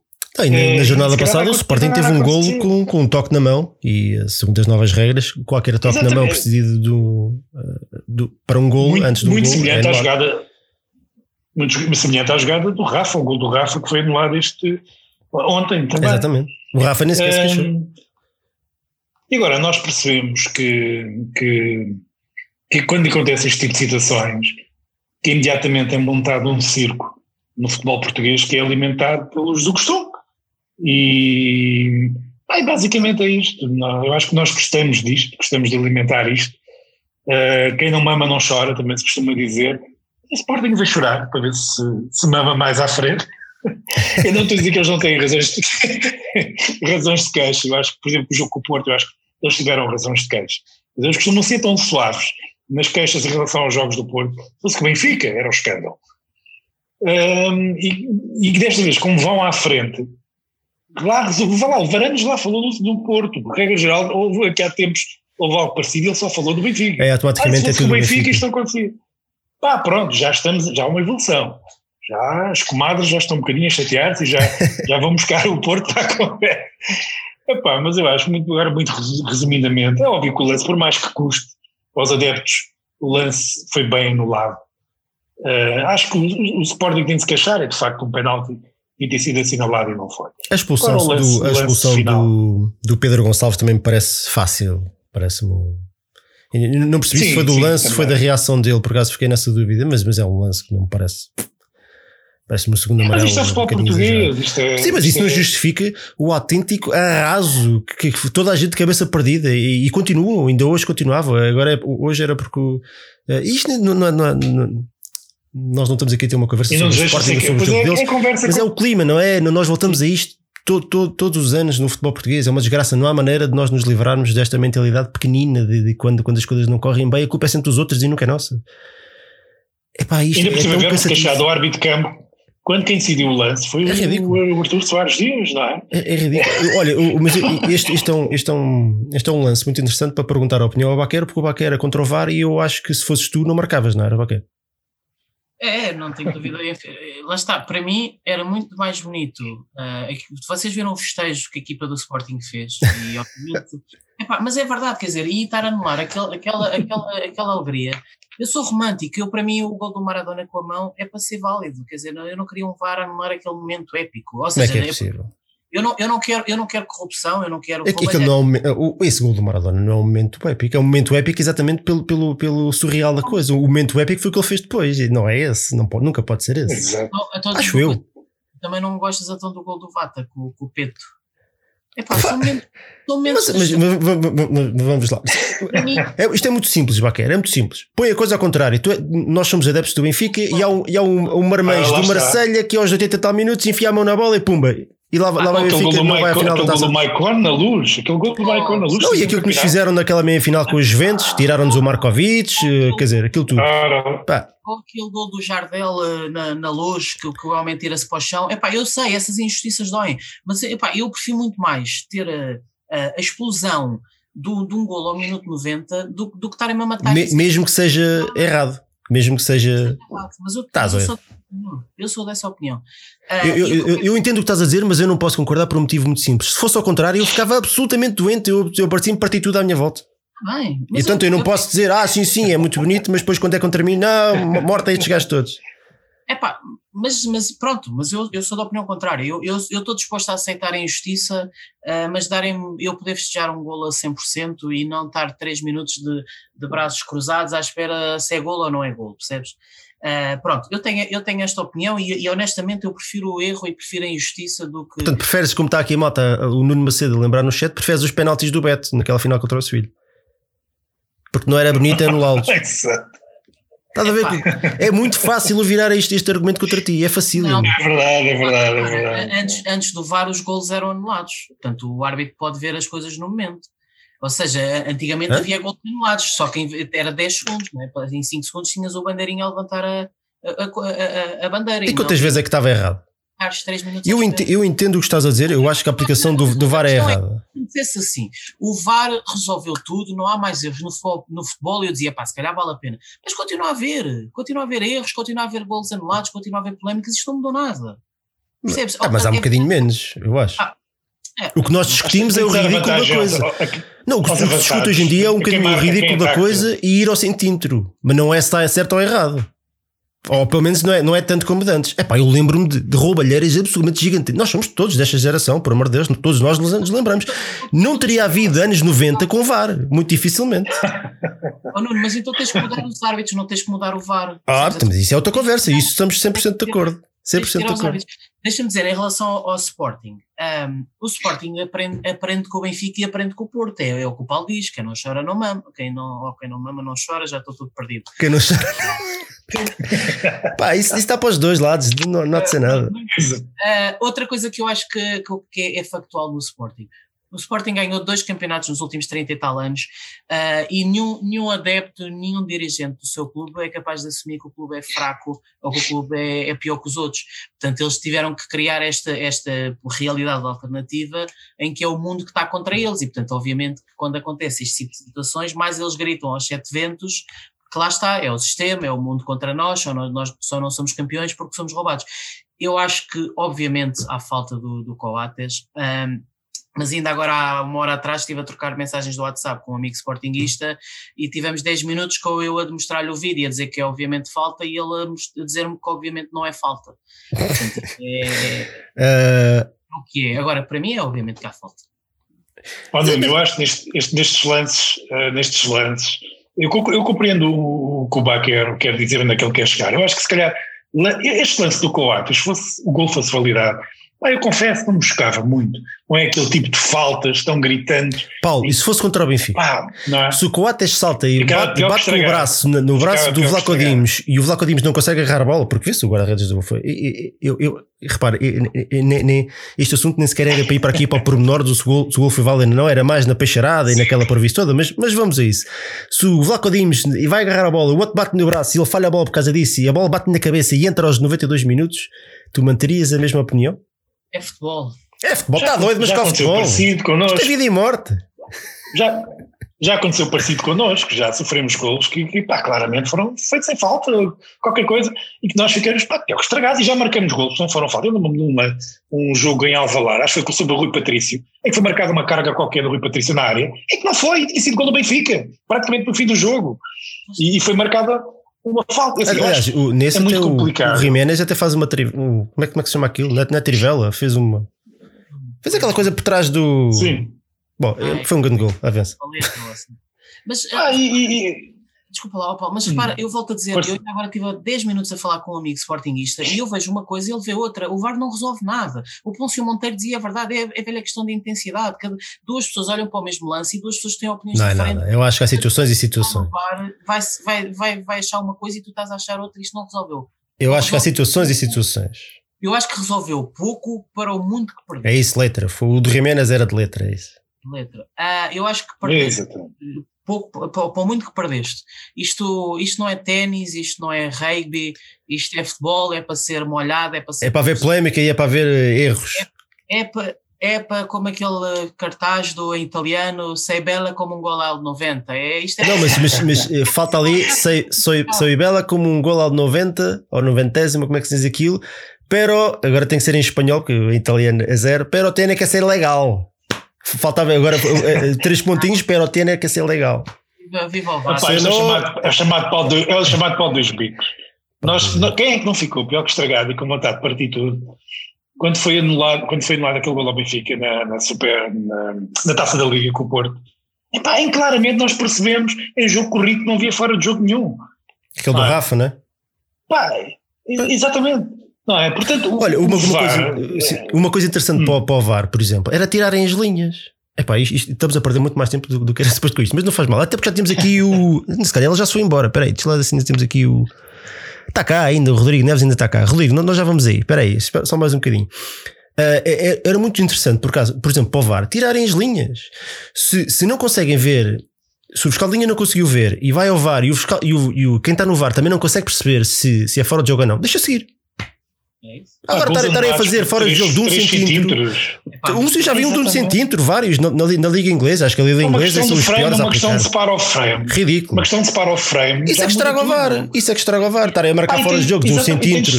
E agora é pior ainda, porque os fora de jogo agora são assim para, até ao antebraço. Eu nem sei consigo. Agora já, já não é o ombro, agora é tipo, é tipo metade do braço. Então já vi situações absolutamente inacreditáveis. dúvida em caso de dúvida, não ouvimos toda a vida dizer que se devia dar é isso, é precisamente isso. Ataca. Tiram as linhas. Então dessa vantagem, cara. Exatamente. 2 centímetros. Esse é que é um dos grandes isso, é um crime de lesa pátria ao futebol. Esse é que é um dos grandes problemas. Porque Há jogo, dúvidas, parece, jogo, não tens a certeza, deixa seguir. Claro, deixa seguir. Agora, se é um erro grosseiro, se é um erro grosseiro, daqueles, é pá, isto, isto não dá para olhar para lá, não dá para. Quer dizer, no caso desse jogo do Benfica foi o contrário, não é? Foi um erro sério, mas o gol foi legal, foi o inverso. Portanto, aí foi lá uma decisão sobre uma jogada legal, que ainda é pior. E aí, epá, e aí é de facto, pronto, aí bendito VAR, que neste caso nem atuou como devia ter atuado. E, e enquanto as coisas forem assim, Pá, é, o grande então, problema é a aplicação do vai ver... Eu acho que não é a tecnologia, que não é a tecnologia mudar, da, da linha de golo. Uh, o problema nunca é a tecnologia. A linha de golo é factual. Aí é, é científica, é matemática, Sim. não é opinião humana. É isso, essa faz todo Mas, Baqueira, eu continuo a insistir, eu, sou, eu, eu entendo o que estás a dizer e concordo que em grande parte, mas para mim, quando há um lance que se vê que não é legal, tem que ser anulado, por amor de Deus. Agora, se há dúvida, Sim. se há dúvida, deixa seguir. É, é, como, é, como, é, como, no, como os, é as instruções que os árbitros têm, que os fiscais de linha têm, deixam seguir. Tirem as linhas aos gajos. Se não conseguem ver na televisão ou se não conseguem ter certeza, deixem seguir. Fica a decisão. Ir ver os lances todos. Pronto. Ver os lances todos ao milímetro. É, isso é que é ridículo. Isso é, isso é, não faz sentido. do Benfica. Isso é de gente que não gosta de ah, eu estava eu estava com uma vaqueira ontem, eu também dei um grito quando foi o gol do, do, do Lucas, mas de repente. Pois, agora será que vão lá? Ficas, epá, espera lá, espera lá. E, isso, pá, isso estraga o futebol, é, um, epá, é, é, é inquestionável. Agora, é assim, o VAR também está a dar os primeiros passos. Ok, já temos o VAR aqui há três épocas, só ver. Sim, é para Penso eu, não é? Sim. Três épocas. Obrigado, Bruno Carvalho. Não, obrigado. Mas, pá, eu acho que também vai ser com estes erros e com estas questões todas uh, que se vai aprendendo a melhorar. Tem-se tem definido de uma vez por todas quais são os critérios e, tem e, e o protocolo tem de ser válido, pá, mas ao milímetro para todos. Porque senão vamos andar sempre nesta, nesta questão de, de, de injustiças, do critério de quem arbitra, que pá, todos sabemos que muitas vezes não é o, o, não é o melhor e não é onde, onde existe mais discernimento. Um, porque eles, próprios em campo, os árbitros, quando são árbitros de campo, têm critérios, critérios completamente diferentes. E, e enquanto for assim, aí é como, diz, como disse ontem o Jorge Jus, uh, quando for assim vai-se ver sempre esta contestação ao VAR, porque nós antes do VAR, convém lembrar, já tínhamos as jogadas ao frame nos programas desportivos do, daqueles nossos amigos, em que, epá, muitas vezes ninguém chegava à mesma opinião. E era repetido o lance 500 vezes e não se chegava à mesma opinião. Também é difícil para um, árbitro, não é? Às vezes ter uma opinião um pouco diferente. É difícil. E, e, olha, uma vez, eu já, já falei disto aqui, epá, e, e Pronto, esta, esta temática dos outros assuntos já está toda estragada, porque nós já estamos há 10 a falar só de... Mas eu uma vez vi um jogo na, na, na, primeira fila do, da bancada central do Estado da Luz, um jogo da Taça da Liga, que acho que lá para cima, o meu lugar estava, estava fechado, que era, e portanto tivemos que ir lá para baixo. Eu vi, o, até vi o jogo sozinho lá em baixo, portanto, ao nível do relevado, e não se percebe nada. Houve lances que, que marcavam não. canto ou, ou, ou que eu, eu, tinha a percepção completamente errada do que, tinha, do, do que se tinha passado. Não Agora imagina eu que ali vi, no meio vi o gol do Vata no terceiro anel. Não se percebe nada. Ao nível, ao, nível, ao nível do relevado, é só pernas por todo lado. É, os, quando os jogadores estão a molho, então é, deve ser difícil. Aquilo é um trabalho muito difícil. Mas, mas eu não digo isto, sou hipócrita e depois vou rasgar os árbitros. Ah, árbitros é. maus, mexeram nestes. Mas é um trabalho muito difícil. E os fiscais de linha, imagina. A não ser que seja um bocadinho como o Pizzi, tem um olho um bocadinho para cada lado, tem que estar em tensão ao gajo que passa a bola e, ao, e, e o que está à frente deles tem que, estar, tem que estar com atenção em dois momentos. É um trabalho extremamente difícil. E portanto é normal que exista uma é tecnologia que os ajude. Agora, se, se, os gajos que estão à frente de uma televisão não são capazes de ver se aquela porra está fora de jogo ou se é falta ou se não é falta, isso já é outro problema. Mas não é problema da tecnologia, é problema das pessoas que, que não têm capacidade para estar ali. VAR is bullshit. Há erros óbvios. Sabe o que é, que é bullshit? Bullshit são, são, são os 10 anos que me roubaram da minha juventude com roubalheiras durante 10 anos. Isso é que é bullshit, meu amigo. Então, então queixa-te do, do Martins Santos e dos calheiros e das viagens ao Brasil. Bom, tens que avançar, desculpa. Uh, até porque tem um bocado o Rodrigo desiste. Só se ele ainda está aqui. Caramba, se calhar já, já, se pisgou. Está aqui, Rodrigo. Aguenta só mais um bocadinho. Espera aí, já vais desafiar aí o Paulo. Olha, malta, este agora tem mesmo que ser. Uh, mas foi, foi, foi como uma discussão acalorada, mas foi interessante. É? Houve aqui argumentos válidos para um lado e para o outro, eu acho. E assim, quando é assim, vale a pena. Agora temos aqui dois, uh, tem, que, tem que ser os dois de rajada e eu vou perguntar um a um e o outro a outro, que, que só para dar assim uma opiniãozita. Uh, temos uma enorme confusão em torno da contratação de Lucas Veríssimo. Já se percebeu, eu só trago este assunto porque já se percebeu que existe exatamente uma, uma proposta formal do, do Benfica. Luís Chico Vieira foi ao Brasil, essa proposta foi aceita. Os dirigentes do Santos falam, falam dela abertamente. Uns, uns uh, portanto, o jogador, neste momento, o jogador, os jogadores do Santos, neste momento, têm salários em atraso e existe a possibilidade de saírem de, de graça em janeiro. Que ainda existe os próximos dirigentes do, do Santos. Uh, por, por salários em atraso, lá está. Uh, o Conselho Fiscal do Clube e aquilo há uma grande confusão. O, o Conselho Fiscal do clube é que está a vetar um, a venda ao Benfica e vai contra a vontade de praticamente todos no clube, desde o jogador, os colegas, os colegas porque querem receber os salários em atraso que têm e esta, esta transferência pode, pode libertar esses, esses valores. O próprio treinador já saiu também em defesa do, do Lucas Veríssimo e eu por causa achei isto interessante. Está toda a gente a fazer força para que ele saia, porque um resolve uma série de situações no clube e depois porque o próprio Veríssimo já teve cinco ou seis propostas e nunca o deixaram sair e ele sente que, que tem que ser desta, né? ele, ele, ele está a fazer Quer força sair? para vir para o Benfica. Portanto, eu também gosto de ver um jogador que, que está empenhado em vir para o Benfica, sendo que o contexto dele é muito difícil. E, e o próprio comitê de gestão, que o Santos está, está, está com, com, com um comitê de gestão, que o clube está em sérias dificuldades, que aceitou a proposta do Benfica, mas o tal Conselho Fiscal é que está a boicotar tudo. Uh, Baqueira, eu pergunto esta a ti, uh, esta a ti, tu, uh, uh, Tens esperança que isto resolva e achas que o Lucas Veríssimo realmente é um jogador que pode vir fazer a diferença assim rapidinho? Pois é, pá, é, eu não percebo, é, quer dizer, o Otamendi atualmente é Otamendi mais 10 e então se chegar o Lucas Veríssimo, o que é que vai acontecer àquela defesa? Ok, já percebemos que o Todibo foi um erro de casting, é para ser despachado. Uh, Jardel e Ferro conta um pouco, se chega o Lucas Veríssimo, o que é que vai acontecer? Quem é que joga? É o Vertonghen e o, e o Veríssimo e agora é finalmente o Otamendi vai para o banco? Ou, ou o Luís Lucas Veríssimo vem para ficar sentado no banco e jogar a Taça de Portugal e a Taça da Liga, honestamente não percebo. Um, ou, ou, seja, eu sou da opinião que realmente o Otamendi está uma desgraça, quero que o Lucas Veríssimo chegue e se imponha e seja um belíssimo defesa central. Uh, eu acho que continua, eu se calhar, eu, eu gastava mas é o dinheiro num trinco e se calhar num defesa direito, em vez de gastar no Lucas Veríssimo, mas o nosso presidente até foi ao Brasil, portanto, de facto, o Benfica está mesmo à procura. Eu fico espantado, confuso, é o que é que vai acontecer com, a defesa, com os defesas centrais do Benfica. Está aqui o Benfica Brasil no chat a dizer que, que diz que o Lucas, portanto, temos aqui o nosso emissário no Brasil que diz que ele e o Vinícius que, que Lucas Veríssimo é um ótimo jogador, mas sofre muito com lesões. Portanto, ele diz que, que quem for o, o reserva dele, o, o jogador alternativa dele, vai acabar por jogar muito. Se for o Otamendi, portanto, vamos ter o Otamendi mais 10 novamente.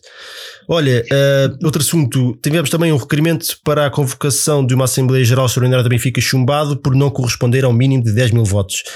A rapaziada do movimento Servir o Benfica tinha feito um, pedido um requerimento, lá está, à mesa da Assembleia Geral para a revisão dos estatutos do clube. Paulo, eh, caso de surpresa esta, esta rejeição? Este chumbo?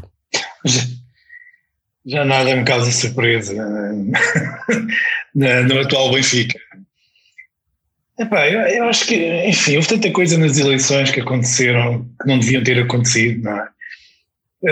Um, o ato foi tão pouco pá, transparente e ou pelo menos não foi tão transparente quanto devia ter sido, uh, tantos níveis, e sem, sem, entrar aqui outra vez no assunto de eleições de forma fastiosa, que não, de facto já não, já não me causa surpresa, já nem sei muito o que diga em relação a isto. Pá, eu, sou, eu, sou, eu sou quem defende sempre que quem não deve não ter, não é? a todos os níveis. Um, pá, muito honestamente, é mais um episódio triste, se calhar, daquilo que se tem passado uh, no Benfica nos últimos tempos, uh, deste nível. Uh, e pronto, é isto. Então vá, vamos. Baquer, Ficar satisfeito com a minha resposta. não, é, eu também eu não sei se teria muito, muito mais para dizer. Portanto, Epá, é, é aquele tipo de coisas que, que, que chega, chega a um ponto em que, que, que é que se vai dizer mais, não é?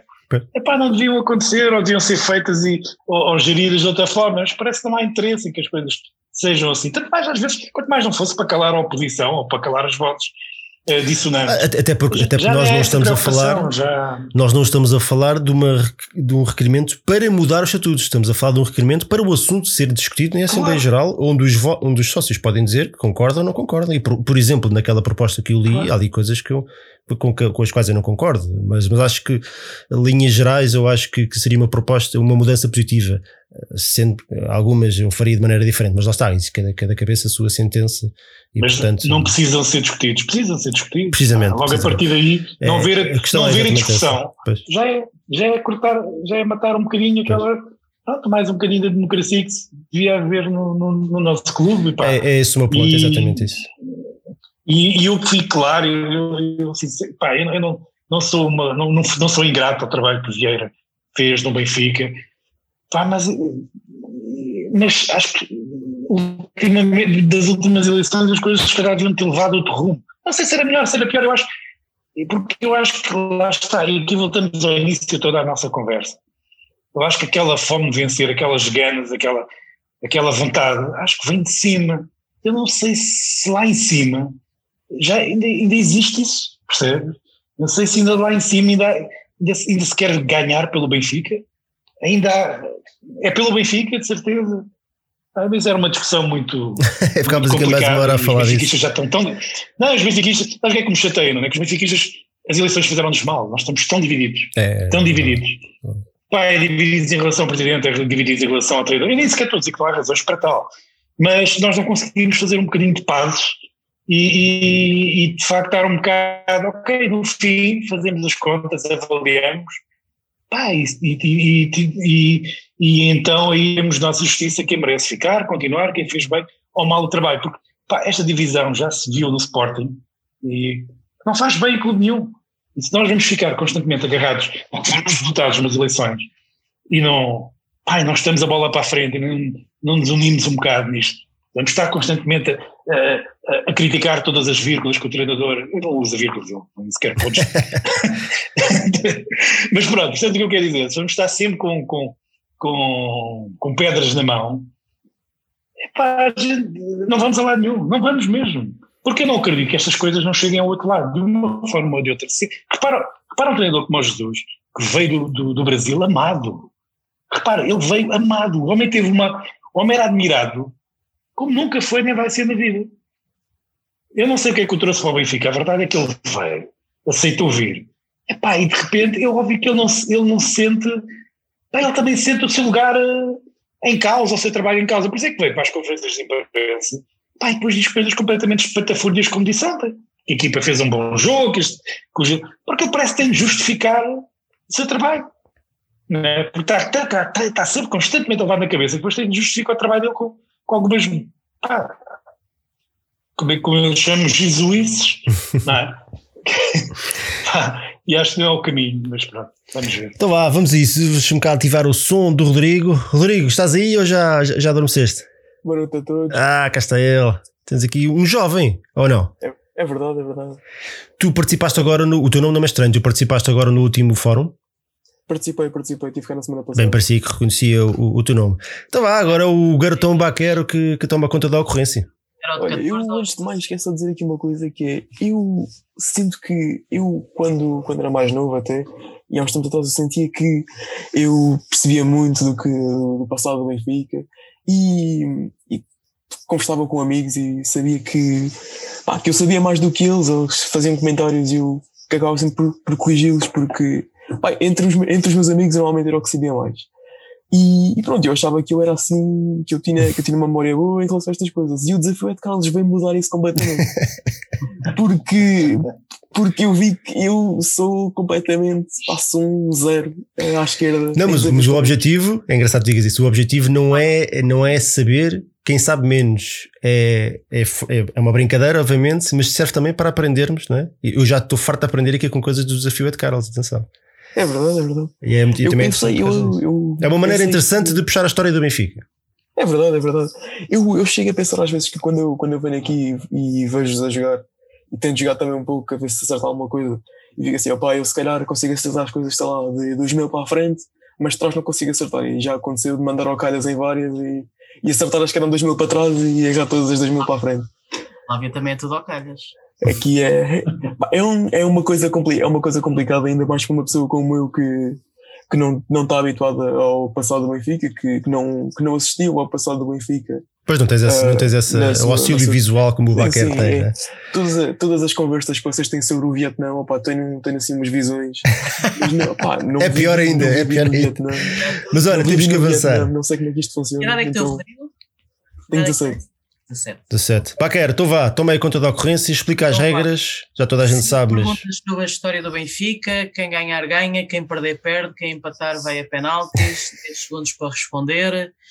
Ahm, eu não escolho tu quem é que começa para não estarmos a perder mais tempo Ah. espera. tem que começar sempre o nosso convidado. Isso, isso é também uma das regras. Tem que começar Não, o Paulo. Começa o, Ui, vamos lá. o nosso Paulo Almeida de 1 a 5. Paulo Almeida. Rodrigo, por acaso, Rodrigo, não estou a ver nenhum. Passa Não, o do falhanço no, em Barcelona, não, não, não, não tu é. é o único. Tens o Lima e o Moreno, só.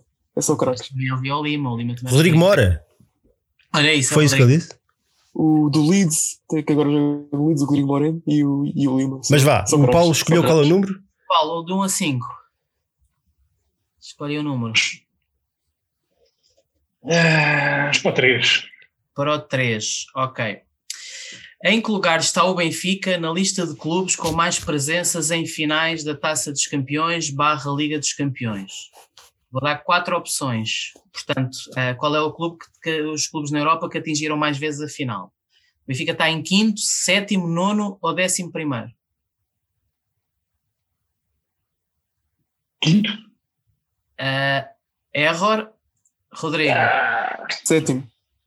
Sétimo, certo. Está, Ah, Rodrigo. diabo. Rodrigo a inaugurar o Esta aqui marcador. por acaso eu sabia. Esta aqui por acaso eu sabia. Tive, tive há uns tempos atrás a ver um, a ver um vídeo de quantas, quantas É. vezes é que o Benfica já tinha ganho, ganho e tendo sido vice e tira assim na cabeça. Olha, aqui no chat também é só garotões, está tudo a errar, é só erro, só vejo erro por todo lado. Eu tive quase para dizer sétimo, mas depois pensei: não, não, nós temos mais do que isso. O Diogo Cassiano diz 3, o Fernando Ricardo Gonçalves diz segundo, Tiago Marques 3, o Nuno Domingos 3, Ricardo Fernandes. Ninguém acertou.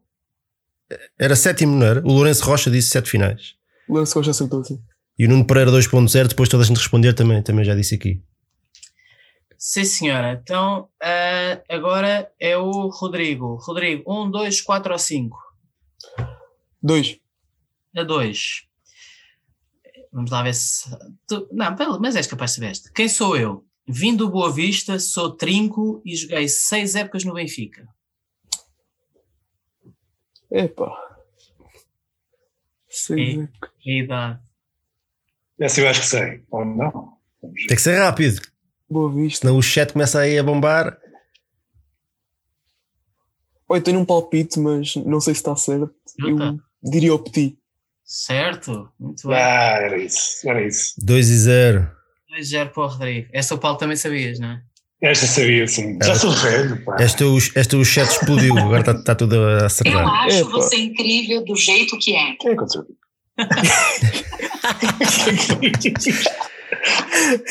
Já ouvi coisas piores. O Nuno Filipe Gonçalves diz o Tavares. Lá, lá não foi o gemidão do WhatsApp, já não foi mal. O do Negão. Epá, esse aqui é. Muito bem. É, aqui o chat também também está está toda a gente. a falta o. Petit agora. Bem, Maneira. sobra-te a 1, a 4 ou a 5? Qual é que és, Paulo? Um, um. A 1. Quantos campeonatos ganhou Sven Goran Eriksson ao serviço do Benfica?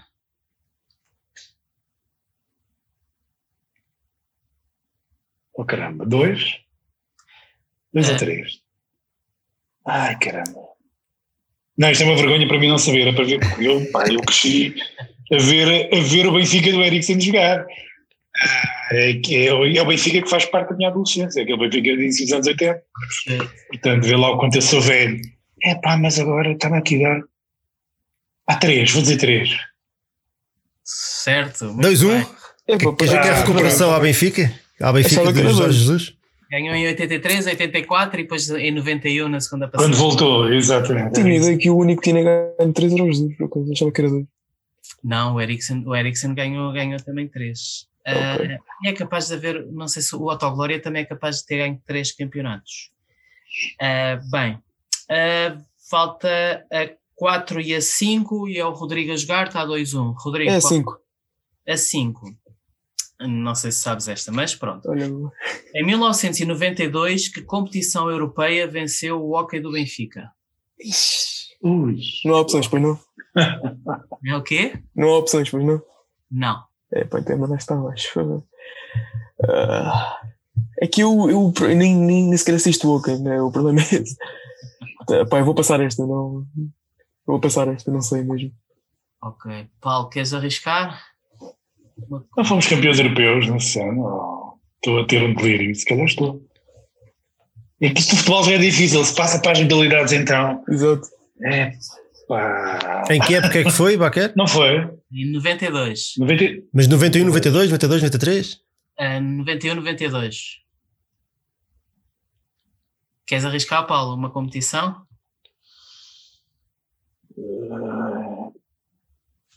Não foi isso, não fomos campeões europeus, não foi isso. Resposta final? Estou completamente ao lado, quer dizer. Hã? É resposta final? É, é a resposta final. Não, error. Ganhamos a Taça Sérgio. Foi assim a primeira competição internacional. pronto, ok. Estava-me a lembrar dessa outra. Mas o Miguel Amaral diz que foi Estava-me a 90 lembrar dessa 91, taça, ó, mas Baquer. pensei que. A sério? Yeah, tu não acertas uma. Tenho ideia de ter sido em 92, mas se o Miguel Amaral diz que é 90, 91, é bocado sempre. Ainda falam de mim, este gajo é um mega error. Fraudero. Se o Miguel Amaral diz, eu não digo. Pronto, então foi em 91. Então é. Miguel Amaral diz que o Autoglória ganhou 4 campeonatos. Estás a ver? É o maior. Deve ter sido o que ganhou mais campeonatos, então. Mas a malta estava aqui a dizer, estava tudo a acertar na taça Sérgio. Muito bem. Então vá, É. falta uma, vá, disto, não é um, vamos para o, Vamos para. Ah, é verdade, dá para o empate, é verdade. Sim, ainda dá. Então, sobra quatro. É, então é assim. Na reta final de- do campeonato 2015-2016, com quantas vitórias consecutivas acabou o Benfica? Ui. 2016.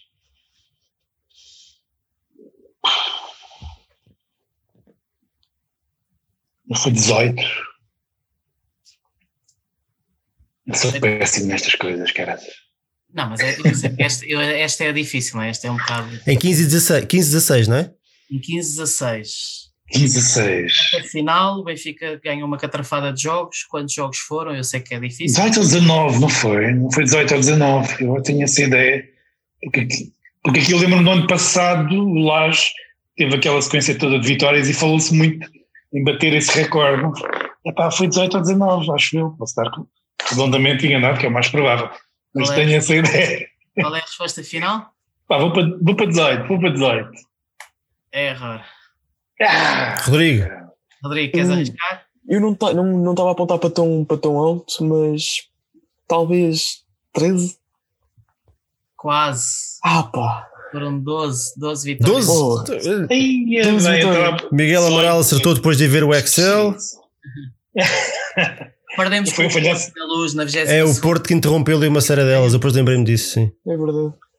Foi falhança a Seferovic, o meu. O Rui, o Rui Salve Rainha também acertou no 12, o João Almeida também disse 12, Epá, o mas Nuno olha Macedo quem também. esse campeonato nas últimas 21 João Almeida.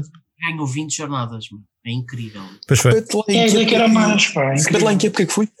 15, 16.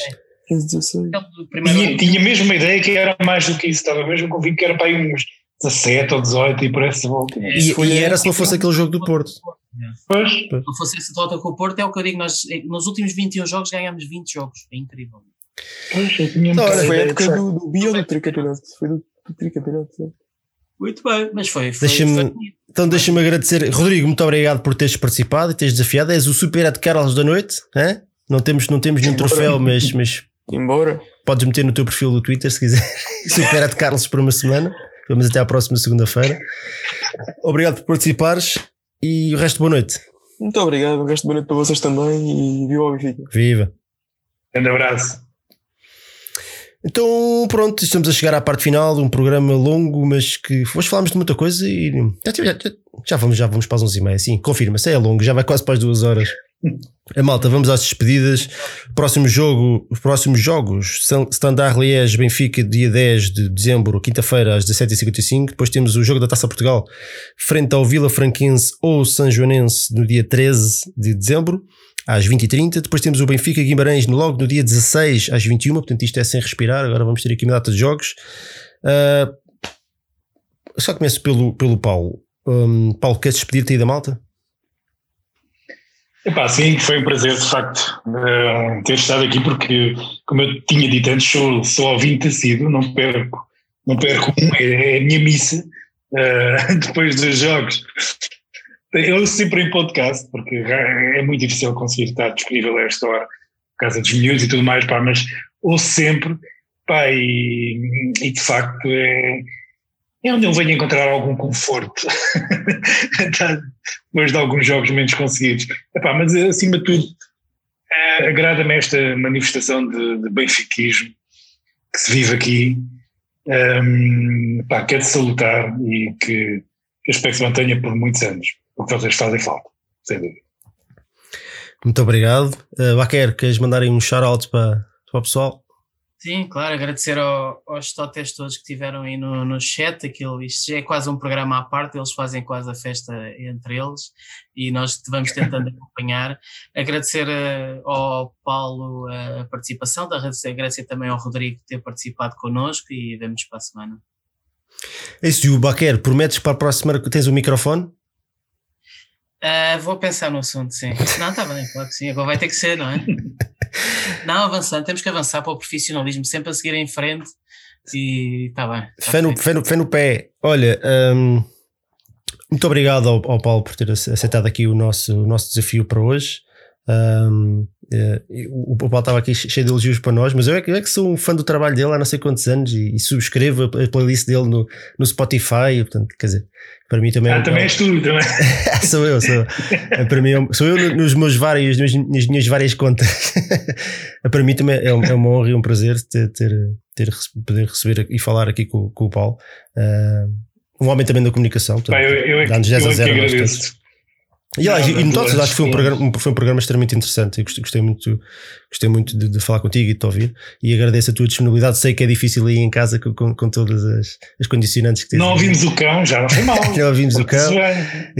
Ah, tens, tens, tens, que, tens que enviar aqui um, um abraço ao, ao, teu filho. Estava aqui no chat, aqui desesperado por, porque tu visses, mas, mas tu não devias estar a ver o chat. O Rafael, não é? Rafael? Meu filho mais, meu filho mais novo acha que é youtuber ou quer ser youtuber. Ele sabe mais de futebol. Tens que lhe mandar um abraço, que senão vocês, ele hoje. Não, vocês não, vocês não fazem ideia. Ele, à conta do FIFA, ele, ele, ele se estivesse aqui, ele dava para aí dois ou três defesas de direitos, deviam jogar no Benfica 17, mas assim, a jogar na segunda divisão de França, uma coisa assim. Pai, eu às vezes fico maluco, eu assim, mas como é que isto é possível? Este pirralho tem 8 anos e já sabe mais disto do que eu. Pai, é uma coisa impressionante, impressionante. Impressionante. Está feito. Portanto, olha. Benfiquista, claro.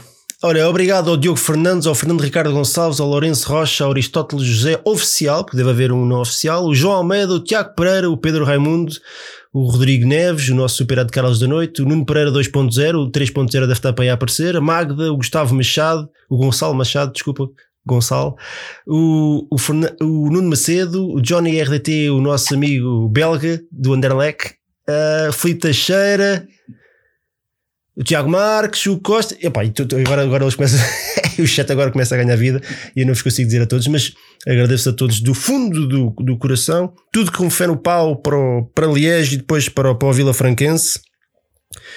Vamos a eles, viva o Benfica e até à próxima segunda-feira. Um grande abraço a todos.